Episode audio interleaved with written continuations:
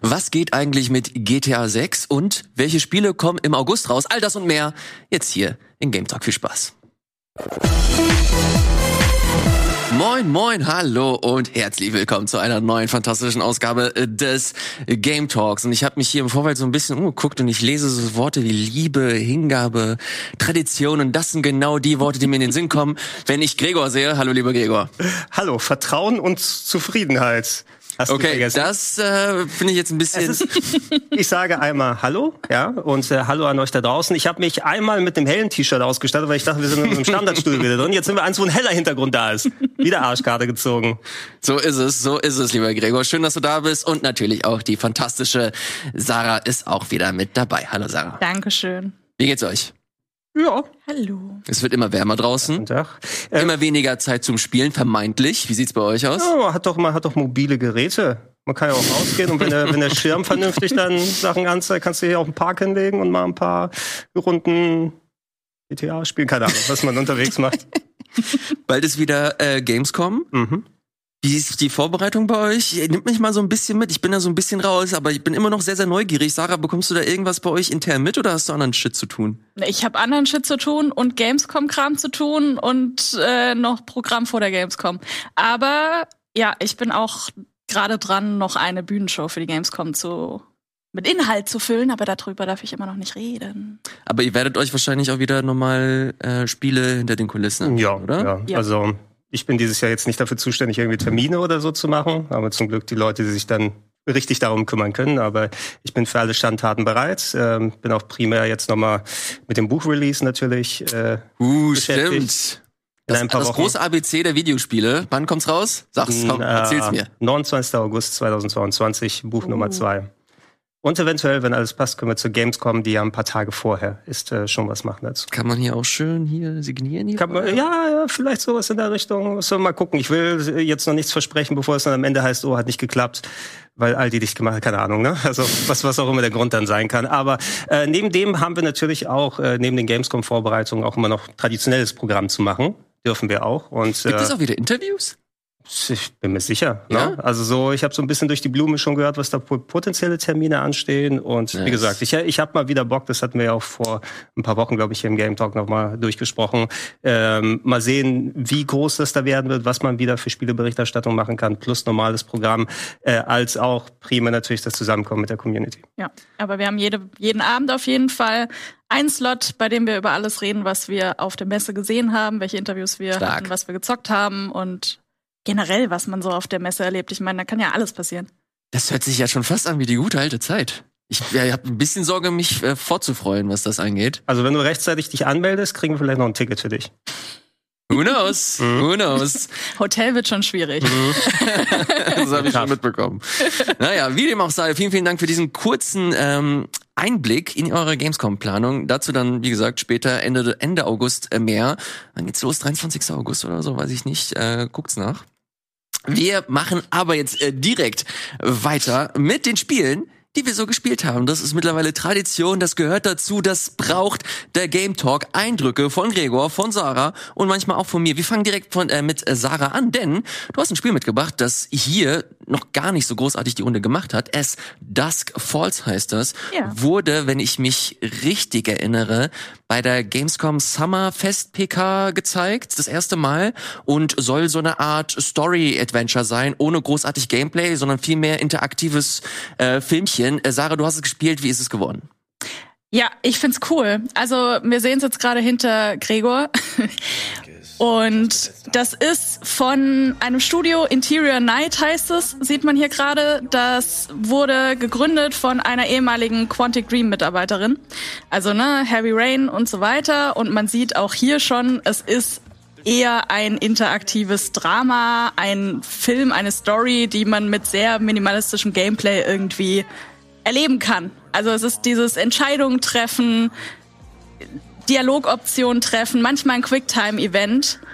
Und was mir aber direkt ins Auge gestochen ist und was es am Anfang so interessant gemacht hat, ist der Grafikstil. Der ist nicht für alle was. Also da habe ich jetzt auch schon gemischte Meinungen gehört in meinem Umfeld. Es sind quasi diese, diese Aufnahmen von auch echten Schauspielern, die aber halt, ja, so, so Stück für Stück abgespielt werden. Mhm. Gleichzeitig hast du aber auch wie hier zum Beispiel Gegenstände, die dann smooth laufen, sowas wie die Autos. Ähm, und das gibt so einen gewissen Kontrast, in den ich erstmal reinkommen musste. Ich hatte die erste halbe Stunde, Stunde, weil ich mir dachte, puh, das ist irgendwie anstrengend für meine Augen. Aber ich weiß nicht, ob das Gehirn das irgendwann ausgleicht. Irgendwann fand ich es angenehm. Und ich finde, dadurch, dass du immer die Emotionen von den Schauspielern siehst, finde ich das ja überzeugender und immersiver als ja, sie hätten so als Double A Studio, sage ich jetzt mal, ähm, eine Grafik gewählt, bei der die Gesichter vielleicht doch nicht ganz so mhm. so smooth sind, weil es einfach das Geld gefehlt hätte. So hast du wirkliche Emotionen in einem in einem ungewöhnlichen Grafikstil, ähm, die mich aber mitgenommen haben. Also und gerade die Story, das ist natürlich was, was total ähm, ja da muss jeder, muss jeder gucken, ob es einem gefällt. Das ist natürlich was total eigenes, aber mich hat sie richtig mitgenommen. Ich war von Anfang an dabei. Ich kann mal, ich will natürlich nicht viel vorwegnehmen, weil es ist ja, naja, ziemlich der Hauptteil des Spiels, diese Story zu erleben. Ja. Aber im, um, ja, so ganz grob, es geht um zwei Familien, die Ende der 90er in einem kleinen Dorf in Arizona aufeinandertreffen. Du hast die drei Holt Boys, ähm, und du hast Familie Walker, die eigentlich in Arizona gerade nur Halt macht, unfreiwilligerweise, weil sie eigentlich am Umziehen sind. Also es ist ein Familienvater, den du, den du auch hauptsächlich spielst, mit seiner Frau, dem kleinen Kind und dem Opa dabei. Mhm. Ähm, und die stranden in einem Motel und treffen, treffen auf die Holt Boys. Und ähm, es gibt einen Clash, es gibt eine Situation, wo du erstmal auch natürlich sagst, ey, das sind die Guten, das sind die Bösen. Ich, ich habe erstmal Gefühle für die, für die Guten. Aber du kriegst, äh, du kriegst natürlich immer mehr Hintergründe mit. Das Ganze wird schon sehr schön ähm, so erzählt, dass du erst im Laufe der Zeit eigentlich die Beweggründe kennenlernst und ähm, es macht sehr viel Spaß, das zu erleben. Du hast äh, Entscheidungszweige, die auch für mich zumindest gefühlt wirklich einen Impact hatten. Es gibt schon Situationen, in denen Charaktere sterben können.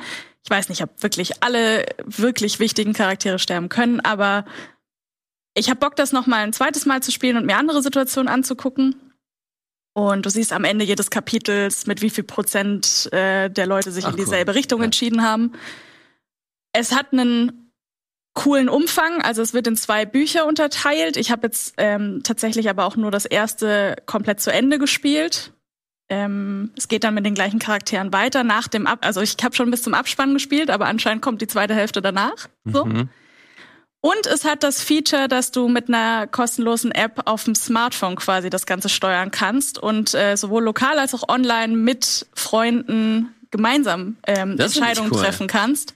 Und du hast halt das Smartphone als recht guten Touchscreen-Bildschirm. Äh, du steuerst dann halt immer auf deine Dialogoption zum Beispiel, aber du machst halt auch die Quicktime-Events. Hast du es dann auch ausprobiert? Ja, ich habe es ja. äh, die ganze Zeit sogar, also ich habe es, als ich's hab's am Anfang ganz kurz, zwei Minuten, glaube ich, mit Controller gespielt und bin dann direkt aufs Smartphone übergewechselt. Ach, witzig. Ähm, wir haben es dann zu zweit gespielt. Du kannst die normalen Dialoge, Dialogoptionen kannst du quasi, kann sich jeder aussuchen, welche er nimmt und dann wird bei Gleichstand geraffelt. Bei den wirklich entscheidenden, da muss man sich aber für die Mehrheit entscheiden und Ach. du hast dreimal die Möglichkeit quasi Override zu drücken und mhm. die Meinung ja des lustig. anderen zu, zu überschreiben, wenn du überhaupt okay. gar nicht der Meinung bist. Und gerade mit dem Smartphone hat das auch bei mir smooth funktioniert. Äh, ich musste eins, ja, wenn man irgendwie länger die Xbox anhatte, musste ich es dann nochmal, musste ich das Game ganz neu starten, damit äh, die Verbindung wieder da war. Aber das war cool. Das hat wirklich, äh, wirklich Spaß gemacht. Ähm, ist auch im Game Pass, wie so vieles. Ähm, mhm. Und da habe ich es mir angeguckt und äh, kann es auch nur empfehlen. Gregor, du bist jetzt jemand, von dem ich mittlerweile kenne, der solchen Spielen gar nicht mal so abgeneigt ist. Nö, ich versuche jetzt so ein bisschen, also, also danke Sarah für diese ausführliche Erläuterung, weil mir fehlt so ein bisschen der Funke bisher noch, mhm. äh, der mich ans Spiel so ranzieht, weil es ist eigentlich so die Art von Game, die ich mag, so Storytelling, auch gerne ein bisschen entschleunigt. Äh, ich habe wahrscheinlich zu viele äh, Visual Novels und so Grafik-Adventures gespielt, wo es einfach dann geht zum Mord und Totschlag und Zeitreisen und Mindfuck und alles ja. drum und dran, das mir ein bisschen dröge erschienen hat bisher und ähm, der Stil war auch so ein bisschen was Gewöhnungsbedürftiges. Ich ja. weiß, dass ich nicht allzu jetzt oft on the spot begeistert war, während als es revealed wurde vor einiger Zeit. Ne? Mhm. Das hatten wir ja noch, glaube ich, ich weiß nicht, ob das jetzt bei den, beim Summerfest oder so war, oder zumindest schon ein bisschen länger her. Ähm, dadurch, dass es im Game Pass ist, ich glaube, ich habe mir erstmal noch dein, dein Citizen Sleeper von letzter Woche. Hast du es dir angesehen? Ich habe es notiert. No? Weil du, wir, wir, werden ja heute über ein paar Spiele reden, die ein bisschen umfangreicher sind. Ja. Und äh, ich will es jetzt nicht übers Knie brechen und da nochmal eine Visual Novel anfangen. Ist ähm, nicht so lang. Aber die, die hat Präferenz im Moment noch gegenüber einem As Dusk Falls. Äh, aber sind ja beide im Game Pass. Also mhm who cares? Im Moment. Ja, anschauen werde ich mir wahrscheinlich irgendwann mal. Ich hoffe, dass es nicht irgendwie so eine, so eine Instant-Abneigung wie bei 12 Minutes oder so ist. Uh. Habe ich auch gespielt. Nee, war bei mir nicht so. Und es ist wirklich eine. Es sind natürlich auch junge Charaktere und irgendwie ist es auch Coming of Age bei manchen, aber es ist jetzt nicht diese Überemotionalität. Mhm. Das ist schon ein ernstzunehmender Film mit ernstzunehmenden Themen. Es gibt auch eine Content-Warnung zu zum Beispiel Suizid.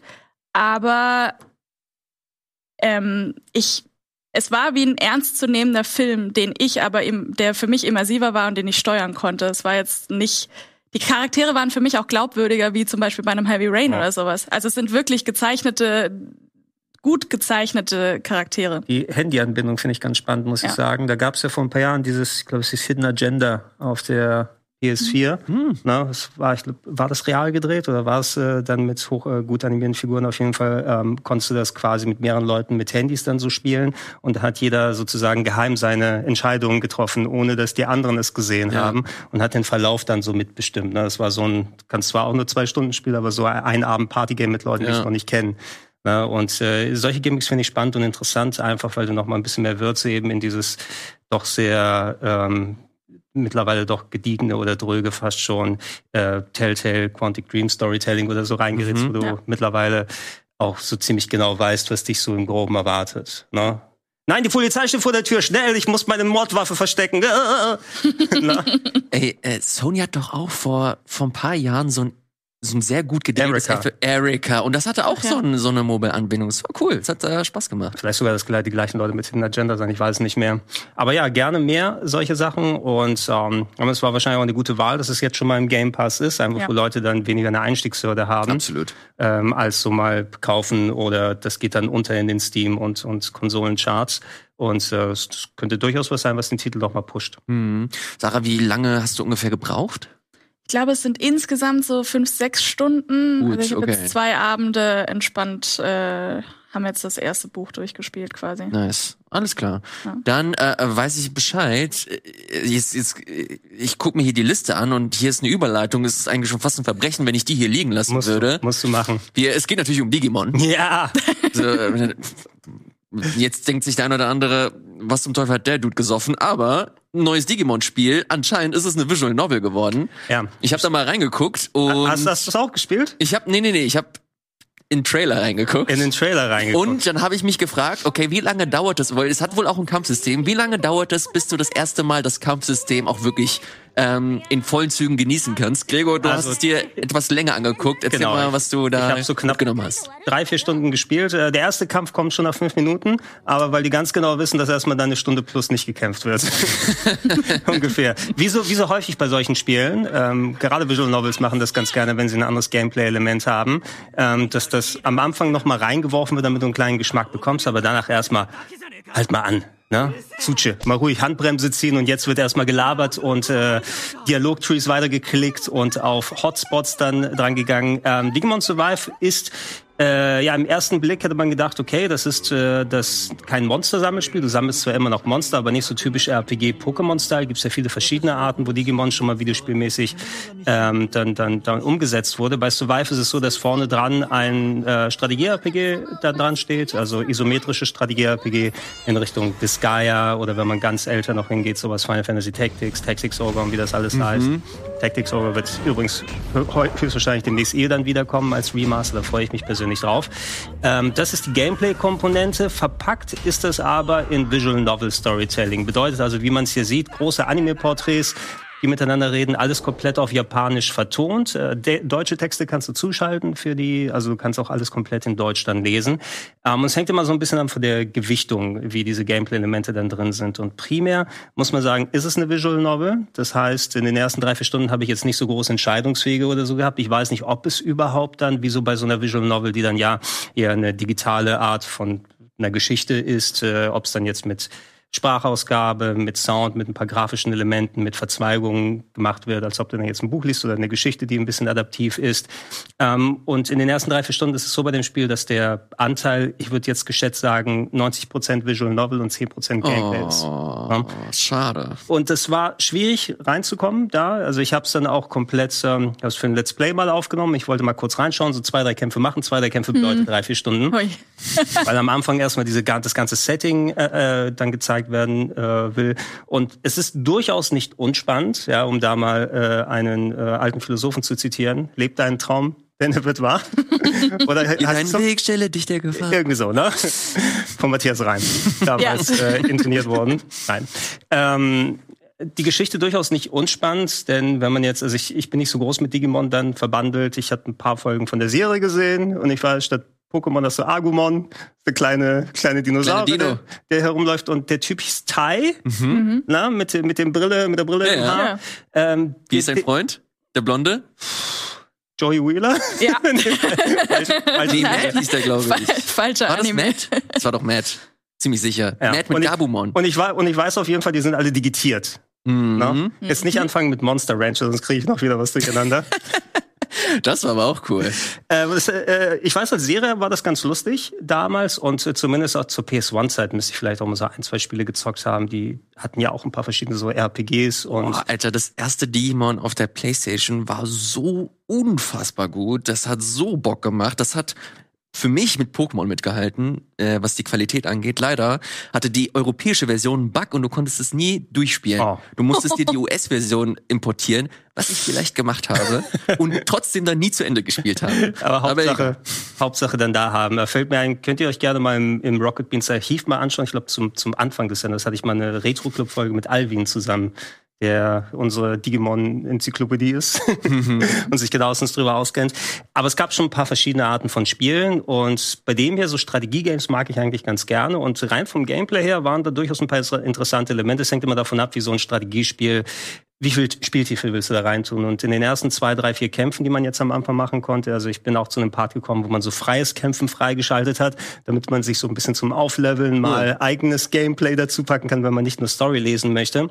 Ähm, aber was hast du davon? Spielen Höhenunterschiede mit rein in die Kämpfe? Spielen mhm. ähm, Assist-Attacks, wie deine eigenen Figuren positioniert sind, um mhm. dir dann mhm. Boni dann weiterzugeben? Gibt es eine Terrain Effects Chart? Das bedeutet also, der Untergrund macht der irgendwie Einfluss darauf, wo du stehst, wo der Gegner stehst, ähm, was du da einstellen kannst. Ähm, und solche Sachen sind, soweit ich gesehen habe, drin. Als auch, äh, du kannst mit, äh, um, um die anderen Pokémon, äh, Pokémon, um die anderen Digimon zu rekrutieren, kannst du mit den Personas-Teil reden. Ah, okay. Du gehst, du, du, gehst zu denen hin und äh, musst tatsächlich genau wie bei Persona 4 und 5 dann, äh, oder war was, bei 4 war es auch so, zumindest ja. deren Charakter, äh, krieg ich auch schon durcheinander, weil es so lange her ist, äh, nach deren Charakter denen dann verschiedene so Multiple-Choice-Antworten geben und kannst dich dann entweder entscheiden, mit denen zu reden, die zu rekrutieren oder sie zu bekämpfen für Experience Points und ist tatsächlich ein Element, wie es da ist. Und ich glaube, Rein grundsätzlich wird das wahrscheinlich auch Spaß machen den Leuten, die auf solche Strategiesachen Bock haben. Das Storytelling ist eben etwas, ähm, was sehr, sehr entschleunigt und zum Anfang auch wirklich langatmig dann sich so anfühlt. Also okay. die, die erste, die, die, der erste Teil des Spiels, den ich gespielt habe, ist es, äh, Kinder gehen in den Wald und dann treffen sie Digimon. Das ist das, was passiert ist. Na, und zwischendurch lernst du sie, ja, na, von einem Schulausflug. Zwischendurch lernst du sie kennen und die treffen dann ihre Digimon. Und ich weiß nicht, warum der Hauptcharakter sieht aus wie eine erwachsene Version von Tai, hat auch die gleiche Brille, aber ist es anscheinend nicht, sondern heißt anders. Also vielleicht gibt's da die große Digimon-Lore, die da noch wichtig ist. Ähm, wenn man Bock auf solche Sachen hat, und ich mag ja Visual Novels ganz gerne, allerdings, da passiert ja so gut wie nichts ne? Okay. bei, mhm. äh, bei dem Digimon jetzt hier.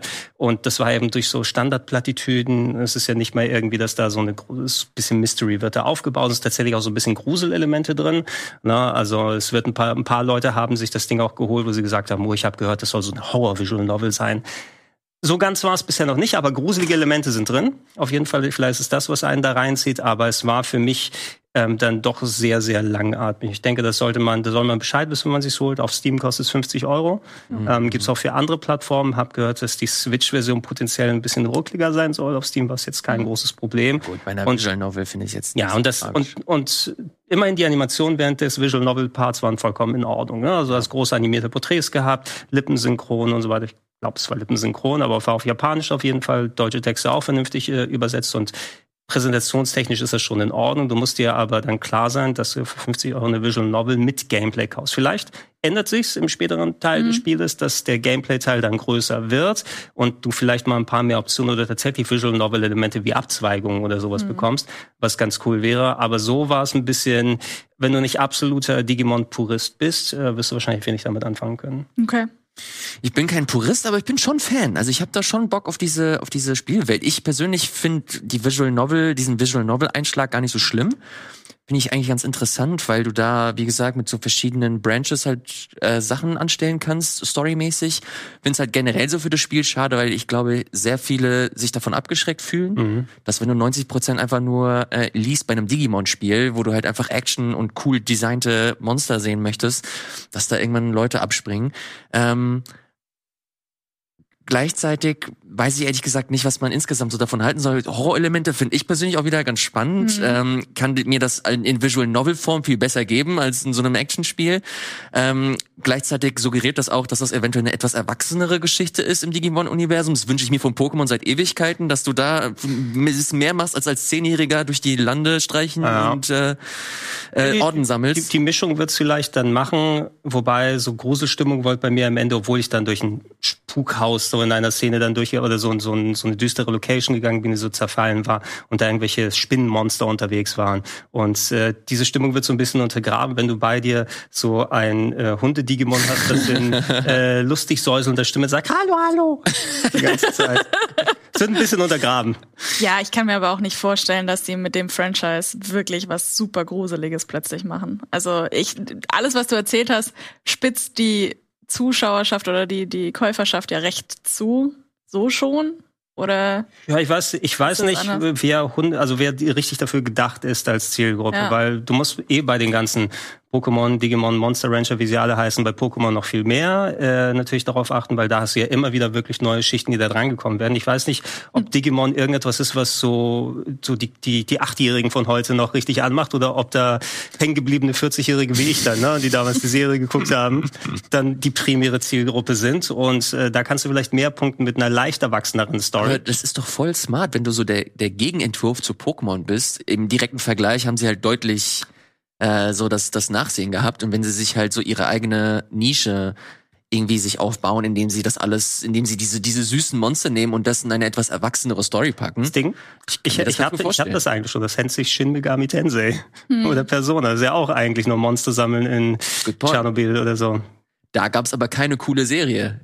Anfang der 2000er. Äh, das In Deutschland. Das, das, das stimmt. Ja, da gab's da gab's keine Zeichentrickserie bei RTL 2. Na gut, äh, vielen, vielen Dank, lieber Gregor, zu Demon Survivor. Du hast gleich noch ein weiteres äh, Brett mitgebracht. Vorher aber nochmal ganz kurz zurück zu Sarah. Du hast etwas mitgebracht, das etwas länger schon draußen ist, aber so. nicht weniger interessant ist. Äh, ich habe mal hier den Trailer aufgemacht. Moment, ich drück mal hier kurz auf Play. Es geht um, hört man's vielleicht? Moment. Muss ein bisschen vorspulen. Jetzt hört man's? Ach so. Spoiler. Ja, das ist wirklich so doll jetzt mit reingenommen. Ich wollte eigentlich nur ganz kurz sagen, ich habe Cuphead durchgespielt und ich bin stolz darauf. Und die Welt soll es wissen. ich Moment, aber auf äh, normal, ne? Nicht Natürlich. Ich habe keinen einzigen kein auf Easy. Ich habe keinen einzigen auf Easy probiert, wobei ich immer für äh, Schwierigkeitseinstellungen und Accessibility bin. Aber ähm, ja, ich habe es auf normal durchgespielt. Ich habe den DLC noch nicht gespielt, weil das die nächste Frage ist. Ich habe da jetzt angefangen, aber Miss Chalice äh, gegen Cuphead einzutauschen, ist, wenn man sich sehr lange mit Cuphead beschäftigt hat, so on the fly mir nicht gelungen. Musst du wirklich machen, ne? Ohne Miss Chalice ist es nicht gut spielen. Ja, will ich auch, will ich auch, aber ich habe jetzt erst Dusk Falls dazwischen gelegt, weil ich diesen Switch in meinem Kopf nicht hingekriegt habe direkt. Aber es ist ein unfassbar gutes Spiel, das haben bestimmt schon sehr viele Menschen auf diesem Sender gesagt, auch zu den Zeitpunkten, als es rausgekommen ist. Äh, ich hatte es lange auf meinem Nachholstapel, ich habe mich jetzt zwei Wochenenden sehr gut damit beschäftigt und hatte sehr viel Spaß und war teilweise wütend auf mich oder auf den Controller. Ähm, ich habe es geschafft. Ich bin, ich bin sehr stolz, weil ich weiß, dass das, äh, dass das alles andere als leicht ist. Ich habe es damals auch durchgespielt und wusste, dass ich es nie wieder spielen möchte. Dann kam halt irgendwann der DLC, der mir mhm. auch super viel Spaß gemacht hat, habe ich auch durchgespielt, fand ich noch nerviger als das Hauptspiel. Aber da hast du halt mit Miss Chalice eine sehr, sehr coole Figur mit coolen neuen Movesets. Und deswegen fand ich es insgesamt doch das war, es war kurz genug, dass du noch äh, Gefühl in den Fingern hattest. Ja, danach. das ist das Geheimnis gewesen, dass sie halt nicht übertrieben haben. Ich glaube, bei dem Production Value, den die da reinballern, äh, ist es, glaube ich, auch ganz gut, dass der DLC halt überschaubar war. Hat auch, keine Ahnung, keine 10 Euro gekostet. 7,99. Ja, ey, sagen, super, ja. super gut. Also für die, also allein für die Animation, holy moly, ey, das war eine, eine richtige... Aber ich glaube, also ich habe es auch zum Launch ja damals durchgespielt und unser Achievement Ilias ist vielleicht ein bisschen weniger wert heutzutage, weil die haben ja am Balancing gearbeitet. Ne? Wir hatten ja noch den, den Trick hm. sozusagen, dass du zwischen zwei Waffen wechseln kannst die ganze Zeit und dadurch. Das kannst du nicht mehr? Das geht nicht mehr, das haben sie vor langer Zeit rausgebracht. Also, nee, das Wechseln schon, aber ja. du konntest die Frequenz sehr hoch halten und damit deine Schussfrequenz durch das schnelle Hin- und Herwechseln. So. Na, also du hast, du hast zwei Waffen equipped und ja. hast nicht nur geballert, sondern die ganze Zeit auch hin und her gewechselt, weil du ja, damit eine viel höher, das geht seit langer Zeit nicht mehr. Okay. Na? Du hast eine ah. langsamere Frequenz beim Wechseln. Also zwei Waffen immer noch. Ähm, interessant. Und das hat die Speedrun-Taktiken zum Beispiel verändert. Ah. Ne? Seitdem viele Leute spielen dann, wenn zum Beispiel also Legacy-Speedruns, wenn es mit ohne die Patches dann ist.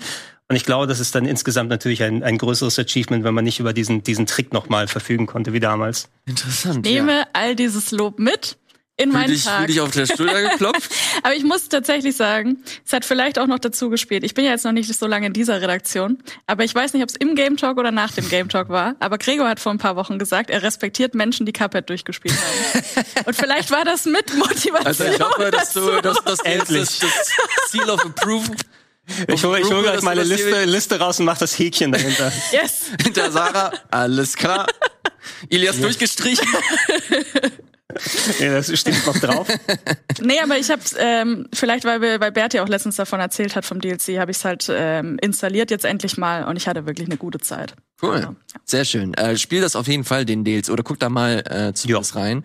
Sehr viel Fun. Ist äh, sehr sehr schön. Ihr beide habt hier im Game Talk immer mal wieder erwähnt, dass Stray ein gutes Spiel ist. Ja. Und immer mal wieder hier erwähnt, dass dass man sich das durchaus mal durch äh, angucken sollte. Ich habe es jetzt gemacht und ähm, die letzten Tage mich mit dem Spiel beschäftigt. Und ihr habt recht, das ist ein wunderschönes Spiel das mir äh, sehr, sehr viel äh, Spaß gemacht hat. Ich höre da ein kleines Aber, kann das sein? Aber Aha. Äh, ich, ich, ich habe halt sehr viele Lupudeleien zu dem Spiel mitbekommen und so, so ganz das krasse Level hat's bei mir halt irgendwie nicht erreicht. Ich fand das, also das, die, allein die Optik und wie sie das alles aufgezogen haben, fand ich unheimlich beeindruckend. Mhm. Jetzt äh, ist hier das Genau, jetzt hier sehen wir es, dass die ganze Stadt so ein bisschen an Hongkong angelehnt ist und allein wie so die, die Lichtstimmung gesetzt wurde und die, die Qualität der, der Umgebung krass beeindruckend. Was ich aber persönlich ein bisschen schade fand, ist, dass du immer mal wieder so Möglichkeiten liegen gelassen hast, äh, interessante Stories zu erzählen, ohne sie dir so ins Gesicht zu zu, zu halten. Das bedeutet, dass du stellenweise, ich habe mir mehr so Story über die Umgebung versprochen, mhm. weil sie halt so geil aussieht. Das ist für mich mit Abstand so der beste Aspekt dieses Spiels, also wie sie diese Welt aufgebaut haben. Und stattdessen liest du dir halt irgendwelche Boxen durch von, mhm. von Robotern, die jetzt auch nicht so mega geil geschrieben ich würde, Ich würde aber, also ich kann es verstehen auf der einen Seite. Auf der anderen Seite würde ich hier sagen, ähm, das Environmental Storytelling nimmt so einen Platz dahin drüber ein, weil du sie tatsächlich mit Leben noch gefüllt hast, diesem Roboterleben. Ja. Ähm, und äh, mein Gefühl wäre eher, wenn die Umgebung was erzählen will, ist es eher so, so ein Dark Souls-Ding, dass der Großteil schon tot ist und wo du dann aus der Umgebung ableiten musst, was naja, da aber du hast ja, du hast ja zwei, äh, zwei Varianten davon. Du hast natürlich die Roboter, die das wieder mit Leben füllen, aber ein wichtig, wichtiger Aspekt dieser Welt ist halt verloren gegangen mit den Menschen. Und das hätte ich mir so ein bisschen mehr. Natürlich siehst du halt überall Spuren von Menschen, aber Geschichten von ihnen siehst du relativ wenig. Und das hat mir so ein bisschen gefehlt, dieser, diese ein Stück weit mehr Persönlichkeit hätte mhm. ich einfach mir bei so einem Spiel gewünscht, dass jetzt auch mechanisch jetzt nicht das die krassesten Geschütze mhm. ausfährt mhm. und da relativ basic bleibt. Du hast es durchgespielt jetzt oder? Ich habe es durchgespielt, okay. ja. Ja. Ähm, mir ist es aber tatsächlich lieber, dass es nicht 100 Logbücher gibt, die ich irgendwo finden nee, kann und mir durchlesen. Ich weiß, du natürlich ist irgendwie das Paradebeispiel, das, was wir uns immer wünschen, dass diese Geschichten wirklich durch die Welt erzählt werden und dass da dann noch sehr viel mehr Content drin ist, den ich so entdecken kann. Das ist aber natürlich auch das Schwierigste für die Entwicklerin. Also mir war es, mir war es trotzdem lieber, dass die ähm, das Spiel so simpel gehalten haben, sage ich jetzt mal, und nicht mit Content noch vollgeballert haben in der einfachen Art und Weise, eben mit noch mehr, hier ist die Geschichte von Onkel Heinz oder keine Ahnung, hier kannst du es durchlesen. Ich fand's halt schön, dass es so simpel war. Es gibt die Erinnerung von, von, dem, von dem kleinen Roboter, von der kleinen Drohne, die man überall finden kann, aber es ist schon so, dass viel von der Geschichte gerade durch die Roboter auch einfach, wie du schon gesagt hast, äh, erzählt wird und dir einfach durch Textbox ins Gesicht mhm. gedrückt wird. Mhm. Ja, ich war schon. mit der Mischung war ich auch persönlich vollkommen in Ordnung, eben, ja. weil ich auch eben wirklich das Erkunden als auch Puzzeln, da eigentlich ganz gern gemacht habe. Ich sehe verschiedene Kritiken, die da mal reinkommen. Äh, die, das, was du gesagt hast, ähm, zuletzt hatte ich vorhin nochmal angesprochen, bevor wir losgestartet haben, habe ich in den Jeff Gerstmann Podcast da reingehört und der war, dem war es äh, gameplay-technisch äh, zu wenig Katze Ne? Dass mhm. sich der Hauptcharakter nicht zu sehr nach Katze angefühlt hat mit dem limitierten Springen, ne? dass du nicht überall dann hin kannst und ähm, ist auch vollkommen verständlich, wenn du sagst, weil im Grunde spielst du dich ja auch nicht wirklich wie eine Katze dadurch, du agierst ja nicht selbst wie eine Katze, sondern machst Sachen wie ein menschliches Gehirn in Form einer Katze. Das könnte auch irgendwie ein kleiner Mausroboter sein oder whatever was da rum ist. Äh, nichtsdestotrotz aber, bei mir hat es eben genau den Nerv gesorgt. Ich fand ja. dieses Road-Movie-mäßige daran so gut. Ne? Ja. Du bist immer an einem bestimmten Punkt, siehst, wie diese Welt an diesem Teil da Klar, ist, absolut. nimmst an diesen Geschichten teil, aber du hast eine Reise vor dir. Ne? Du kannst dich selber entscheiden, da wie viel verweile ich an einem Ort, was hat mir der Ort zu erzählen, was kann ich da für kleine Geschichten rausnehmen und wie spannend diese kleinen Vignetten sind, die du da findest. Oder ich, ich fand auch das, das zwischendurch Schmunzeln eigentlich immer ganz gut. Ne? Wenn du dann in irgendeinem Apartmentkomplex bist, auf eine, auf eine Gruppe breakdancender Roboter triffst oder so. Das, das ist neat. ne? Das ist schön für diesen kleinen Moment. und dann mhm. gehe ich ja. weiter und das hat meine Reise immer wieder ein bisschen adaptiert und gemacht. Und äh, ja, wir, wir werden, ich denke, so der ein oder andere Game of the Year Nominierung, ja. die wird auf jeden Fall kommen. Aber es wird jetzt nicht dann durchweg der absolute Knaller für alles sein. Interessant, dass du das. Äh, sorry. Ich habe nur einen Punkt noch. Ich habe es halt gespielt, bevor ich die ganzen Reviews gelesen habe, und ich habe es am Stück gespielt. Also ich habe einfach, ich bin halt komplett durchgelaufen und es hat mich von vorne bis hinten einfach mitgenommen, so dass cool. ich den Controller nicht weglegen wollte. Ich glaube, dass das schon einen Unterschied macht zu, ey, wir haben jetzt mit Kollegen drüber geredet oder mhm. man hat sich schon Reviews gelesen und man guckt noch mal doller auf gewisse Sachen. Ähm, natürlich ist es auch unser Job, da schon genau hinzugucken, aber mich hat diese Welt halt von A bis Z so mit so so durchgeführt, dass, dass es einfach ein tolles Erlebnis war. Ja, ja. ja ich hatte es auch dann direkt durchgespielt, nachdem ja. du erzählt hattest, dann im Game Talk davor und am Abend gleich dann sich direkt an einem Abend und dann am Tag danach noch ein bisschen, die viereinhalb Stunden, fünf, die ich dann dafür gebraucht habe für einen Durchlauf. Und es war eigentlich immer so, dass ich auch den Controller schwer weglegen konnte. Dann davon, cool. ne? Wenn es dann nach ein paar Wochen passiert wäre, wo meine Meinung schon gefärbt worden wäre von vielen mhm. Eindrücken, mhm. da habe ich natürlich vielleicht potenziell ein anderes Spiel im Kopf. Ich bin da, ich bin da, glaube ich, auch mit falschen Erwartungen angegangen. Ich habe mir, was ich mir gewünscht hätte, wäre ein Spiel gewesen, das halt mehr so in Richtung Inside geht oder oder Limbo, mhm. das halt mhm. wirklich gar nicht redet, sondern viel mehr über Stimmung äh, funktioniert und das hat mich halt so ein bisschen, äh, ja, das heißt traurig gemacht, aber ich fand es halt schade, weil die Stimmung in dem Spiel halt so. Auch, es könnte auch funktionieren, so wie du sagst. Ne? Also naja, in, der, in, der, genau. in der Theorie kann, kannst du den ganzen Text das, rauscutten. Das ist und, mein Punkt. Und ich, ich hätte ein bisschen Emotion aber drin gelassen. Lass die äh, Piktogramme in den Robotern drin ja, als Reaktion. Genau, das ist, was das ich sage. Kein einziger Dialog du, und das würde auch so funktionieren. Du, du laberst halt nicht so viel.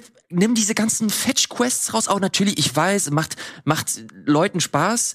Aber ich hätte es hier in dem Fall gar nicht so wirklich gebraucht, weil du es ist halt von, von der Prämisse und vom Konzept ist es halt mega interessant. Also mach doch einfach mal ein bisschen was anderes und ja, gut, ja. versuch dich nicht zu doll an diese etablierten Konzepte wie Quests und so zu hangeln, sondern mach halt wirklich daraus ein komplettes Road-Movie-Ding und versuch durch diese Welt zu gehen und diese Welt, so wie sie ist, mal zu erfassen und selbst so für dich zu interpretieren. Mhm. Und das fände ich, hätte ich bei Stray halt Hammer gefunden. Trotzdem ähm, ist natürlich nur mein persönlicher Take. Ich weiß, dass super viele Leute, also von euch vor allem, äh, in den Kommentaren geschrieben haben, dass sie eine richtig gute Zeit mit dem Spiel hatten. Ich auch. Hast, hast du es mit dem CJ äh, Cheat gespielt da?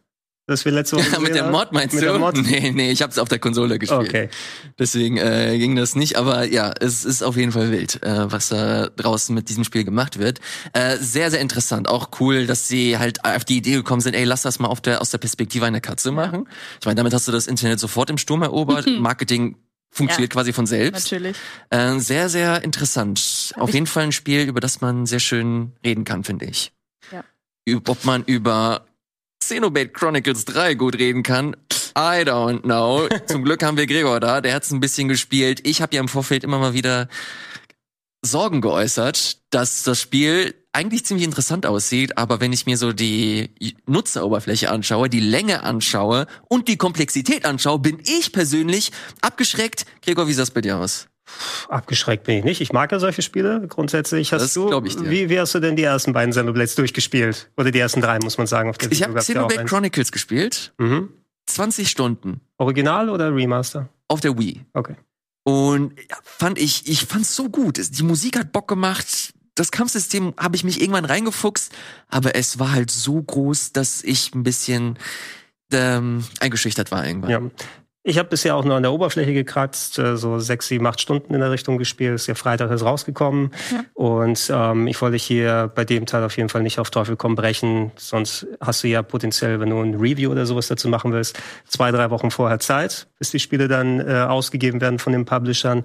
Und gerade so ein Spiel, nachdem ich das in den letzten Jahren häufiger mal gemacht habe, das will ich in Ruhe genießen. Ne? Da will ich auch sagen, hey, ich, wir haben tatsächlich eine Gamescom, wo wir dann hinfahren. Da ist eine lange Fahrt, die da ist.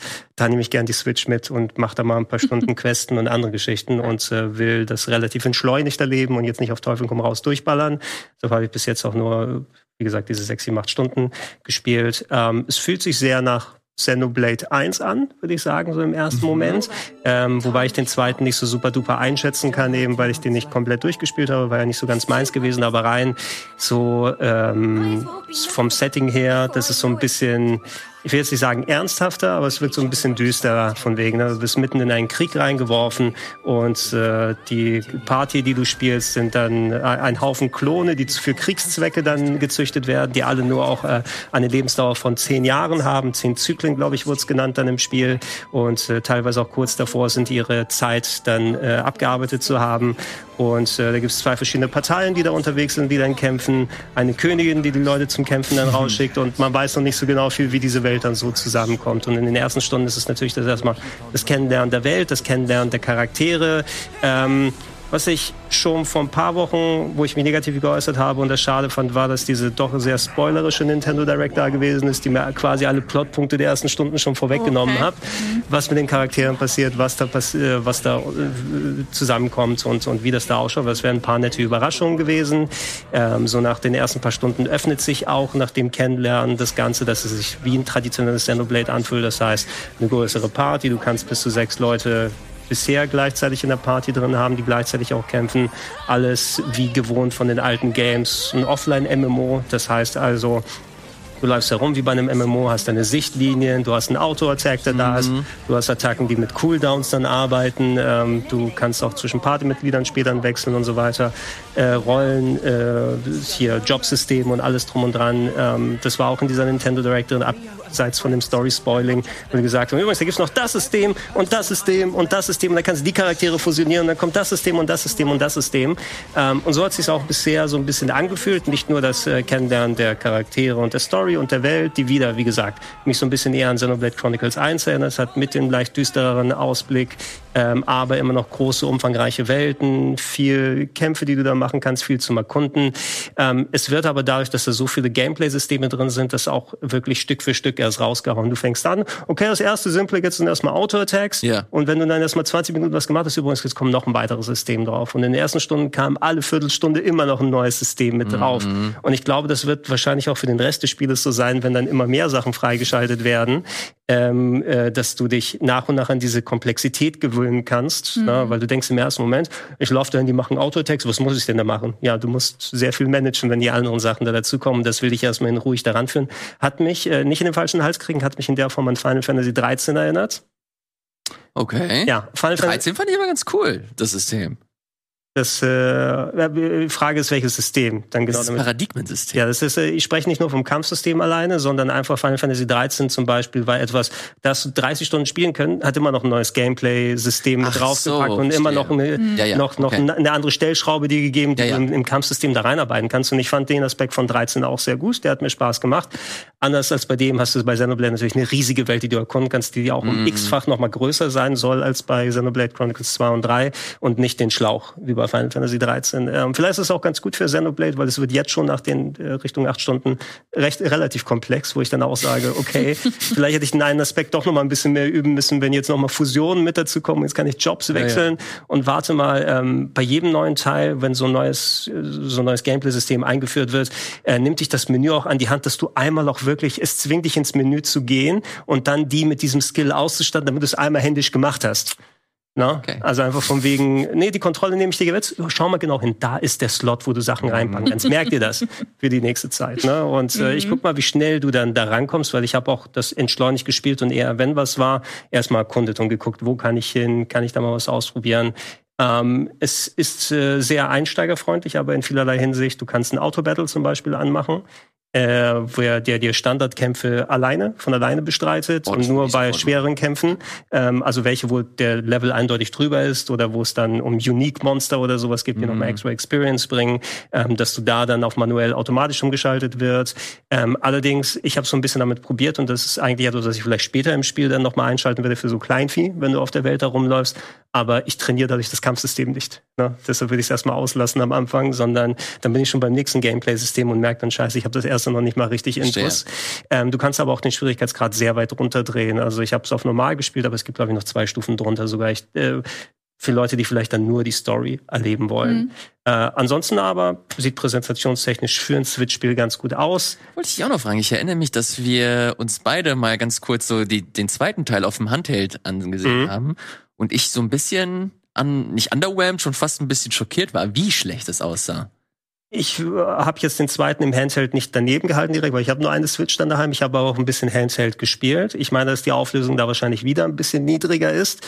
Ähm, aber vielleicht ist es auch so die Akzeptanz, dass du nicht mehr viel von Switch-Grafik erwarten kannst. Den ja, Großen und Ganzes macht das Art-Design so ein bisschen mehr aus. Also es hat jetzt nicht signifikant mehr geruckelt. Ich meine, es war vielleicht ein bisschen pixeliger, aber es ist rein subjektiver Eindruck jetzt hier vom Handheld-Modus. Ich habe es am großen Fernseher gespielt. Es sieht eben aus wie ein ja, mittlerweile Last-Gen-Switch-RPG. Mhm. Immer noch ganz gut, aber du merkst schon, wo dann Konzessionsentscheidungen gemacht werden, trotz der Weitläufigkeit. Irgendwann ploppen ganz hinten ja, okay. erstmal wieder dann Monster rein. Oder dieses typische, was ich auch in der letzten Generation immer mehr gemerkt habe, wo äh, Charaktere, Gegenstände, Gegner oder sowas, die weit im Hintergrund sind, dass die eine andere Framerate haben.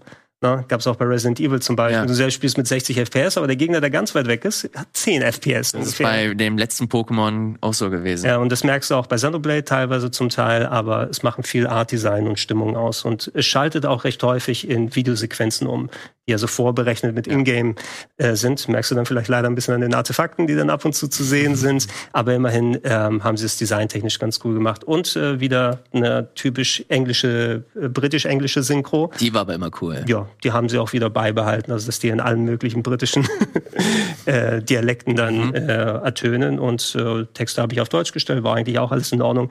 Ich werde es jetzt in den nächsten Wochen und Monaten wahrscheinlich dann in Ruhe weiterspielen. Hab jetzt was gehört von wegen 60 plus Stunden, wahrscheinlich für die Leute, die nicht alles, alles erkunden wollen, äh, was ja auch schon ein ordentlicher Umfang ist. Ich denke mal, Leute, die sich da richtig reinfallen lassen wollen, einfallen lassen wollen, werden wohl 100 plus Stunden damit spielen. Und es bekommt ja auch mehr als gute Wertungen. Ne? Ja, auf jeden Fall. Also Kritiken. Mit, Aus, äh, mit, Aus, mit Ausnahme des äh, Review-Bombings, von dem ich ein bisschen gelesen habe zuletzt. Was ist jetzt schon wieder los? Warum? Ja, also Digimon hat auch Review-Bombing anscheinend bekommen bei den User-Scores, beim Metacritic oh. oder OpenCritic oder wo auch immer. Einerseits, bei Digimon war es wegen dem Visual Novel-Aspekt, weil viele Leute das nicht cool fanden. Das, haben, das cool. weiß man doch seit einem Jahr oder so? Bei äh, Xenoblade 3 gibt es anscheinend nicht mehr genug sexy Waifus wie im äh, Xenoblade Chronicles 2. Das ist der einzige Aspekt, warum ich es mir holen möchte. Ja. Weil es nicht mehr so cringy peinlich wenn, wenn man, es, es ist auf jeden Fall dezenter Aber okay. äh, nichtsdestotrotz äh, haben die weiblichen Charaktere doch äh, knallenge Leder-Catsuits da an. Hm. Und warum ähm, dann Charaktere, die speziell als Klone für den Kampf gezüchtet werden, dann ein Boob-Window haben müssen, weiß ich jetzt auch nicht. Aber es ist drin für die Leute, die dann an Xenoblade Chronicles 2 sich wieder erinnert haben möchten. Verstehe, alles klar. Okay, äh, vielen, vielen Dank, Gregor. Sarah, macht dich das irgendwie an? Also ist das ein Genre für dich?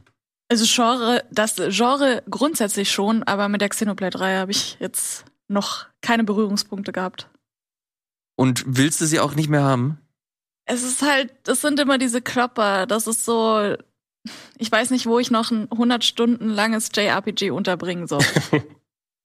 Weil dann mache ich ja nichts anderes mehr. Und ich bin wirklich so, ich bin mittlerweile viel mehr bei snackable Sachen. Keine Ahnung. Ich weiß. Soll ich? Du! Da ist die Tür. Nein, es, ist, es, ist, es ist für die Leute, die. Ich erinnere mich nicht, wann ich das letzte Mal ein, ein Spiel gespielt habe, das über 20 Stunden lang ist. Ja, Sagt ja, halt wenn man es wirklich, man kann ja auch ab und zu mal am größeren Kuchen ein bisschen was snacken. Das ne? Und dann schon. immer wieder das probieren was schön ist an den Xenoblade-Sachen, ist es, dass es ein bisschen so die, die Reihe ist für die Leute, die gern diese ganzen MMO-Gameplay-Sachen mal ausprobieren möchten, aber eine Sozialphobie haben, ein wenig, ne? Die keinen Bock haben auf Online-Spielen und mit anderen Leuten und so weiter aber gemeinsam. Das, ja, das kenne ich auch sehr, sehr. Also äh, deswegen, also ich habe ja eigentlich echt Bock auf dieses Spiel. Es ist mir nur ein bisschen zu überproduziert, es ist einfach ein bisschen zu viel, zu viele Mechaniken, zu viele Fähigkeiten. Und es ist Anime as fuck, habe ich dazu gesagt. Da ne? habe ich am wenigsten Probleme mit. Also mit, gib mir meine Anime-Momente und ich bin happy. Also so ist es, so ist es nicht. Aber ähm, gleichzeitig weiß man natürlich, okay, das spricht eine ganz spezielle Zielgruppe an, die halt auch Bock auf diese ganze, sei es Inszenierung, sei es auch diese ganzen, diese ganzen Inhalte, die du da drin hast, als wir das erste Mal darüber gesprochen haben, als diese Treehouse, was auch immer gezeigt ja. wurde, haben auch voll viele geschrieben, ey, das ist genau das, was ich haben will. Gib mir diese äh, diese, dieses Inhaltsmonster. Ja, klar. Und die Leute bekommen das. Und äh, Nintendo weiß das anscheinend oder haben ihre äh, Marktforschung so gut ausgelegt, dass sie genau wissen, was sie da tun. Und anscheinend sei es äh, Kritiken als auch der Tenor außerhalb, sei es jetzt die komische Fanservice-Nummer, äh, kommt das Spiel, glaube ich, ganz gut an. Ich werde es mir, glaube ich, irgendwann mal angucken. Ich habe da schon ein bisschen Lust drauf, aber ob ich durchspielen werde, weiß ich ehrlich gesagt nicht. Ich weiß aber, dass wir gleich wieder zurück sind, nach nur einem kurzen Spot, dann mit einer kleinen äh, News. Rubrik rund um das Thema GTA 6 und dann noch eine kleine Vorschau für die August-Releases. Bis gleich.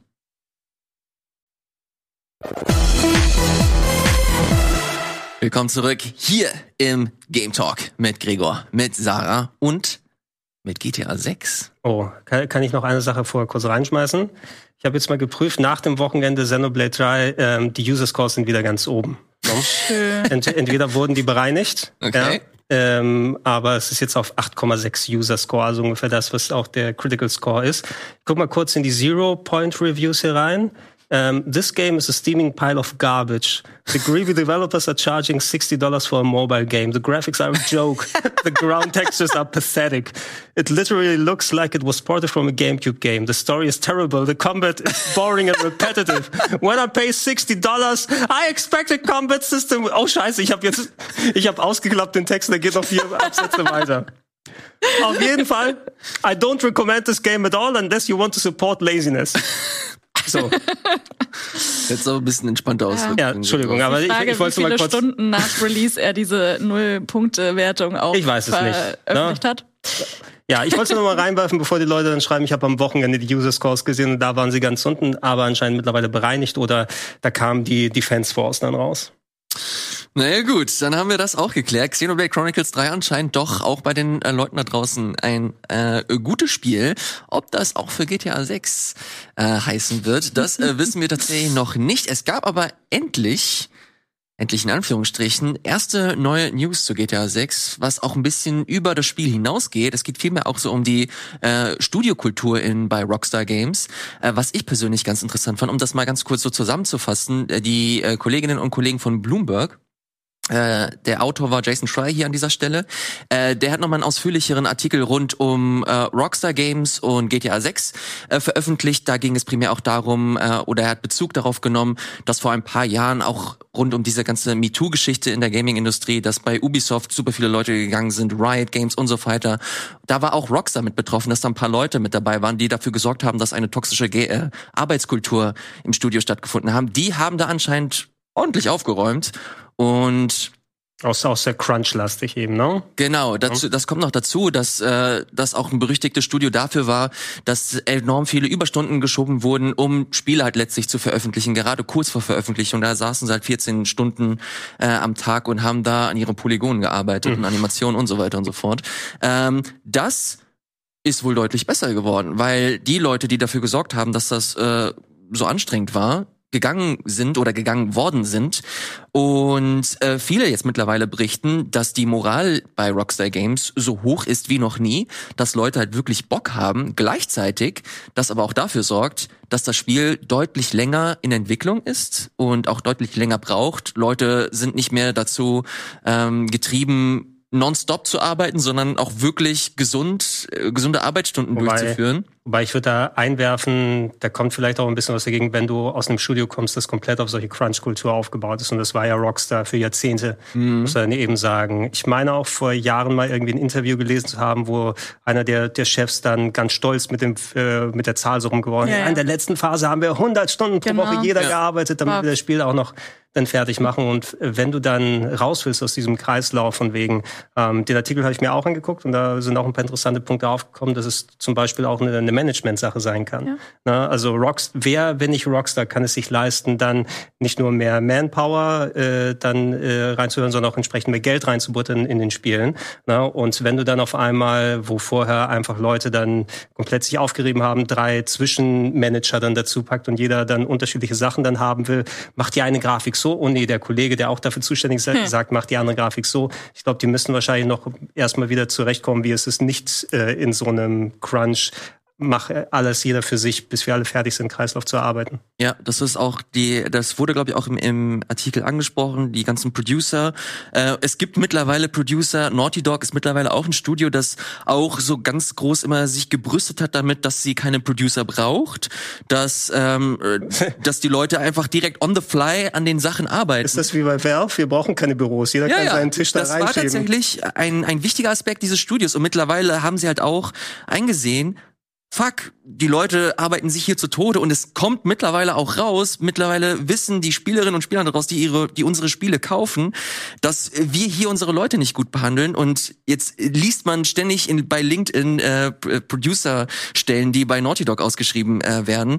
Äh, super interessant, gleichzeitig sind sich die Leute auch nicht so sicher, weil was ich, das fand ich super spannend. Ich weiß nicht, was ihr dazu erhaltet, dass Rockstar natürlich auch seinen Namen wirklich gelebt hat. Das, das, die haben Rockstar-Leben geführt, da, wird, da wurde getrunken, da wurde halt ständig gefeiert und das hat sich jetzt alles deutlich gelegt.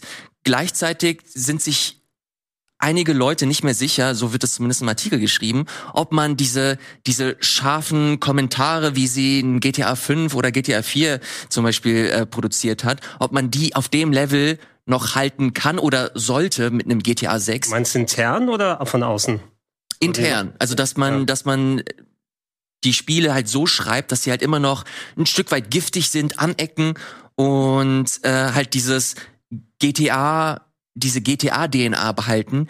Frage ist, muss GTA seine DNA behalten? Kann es sich auch so entwickeln, dass es sich selbst treu bleibt und trotzdem neue Facetten zeigt? Als ihr das gelesen habt oder mitbekommen habt, was, was habt ihr dabei gedacht?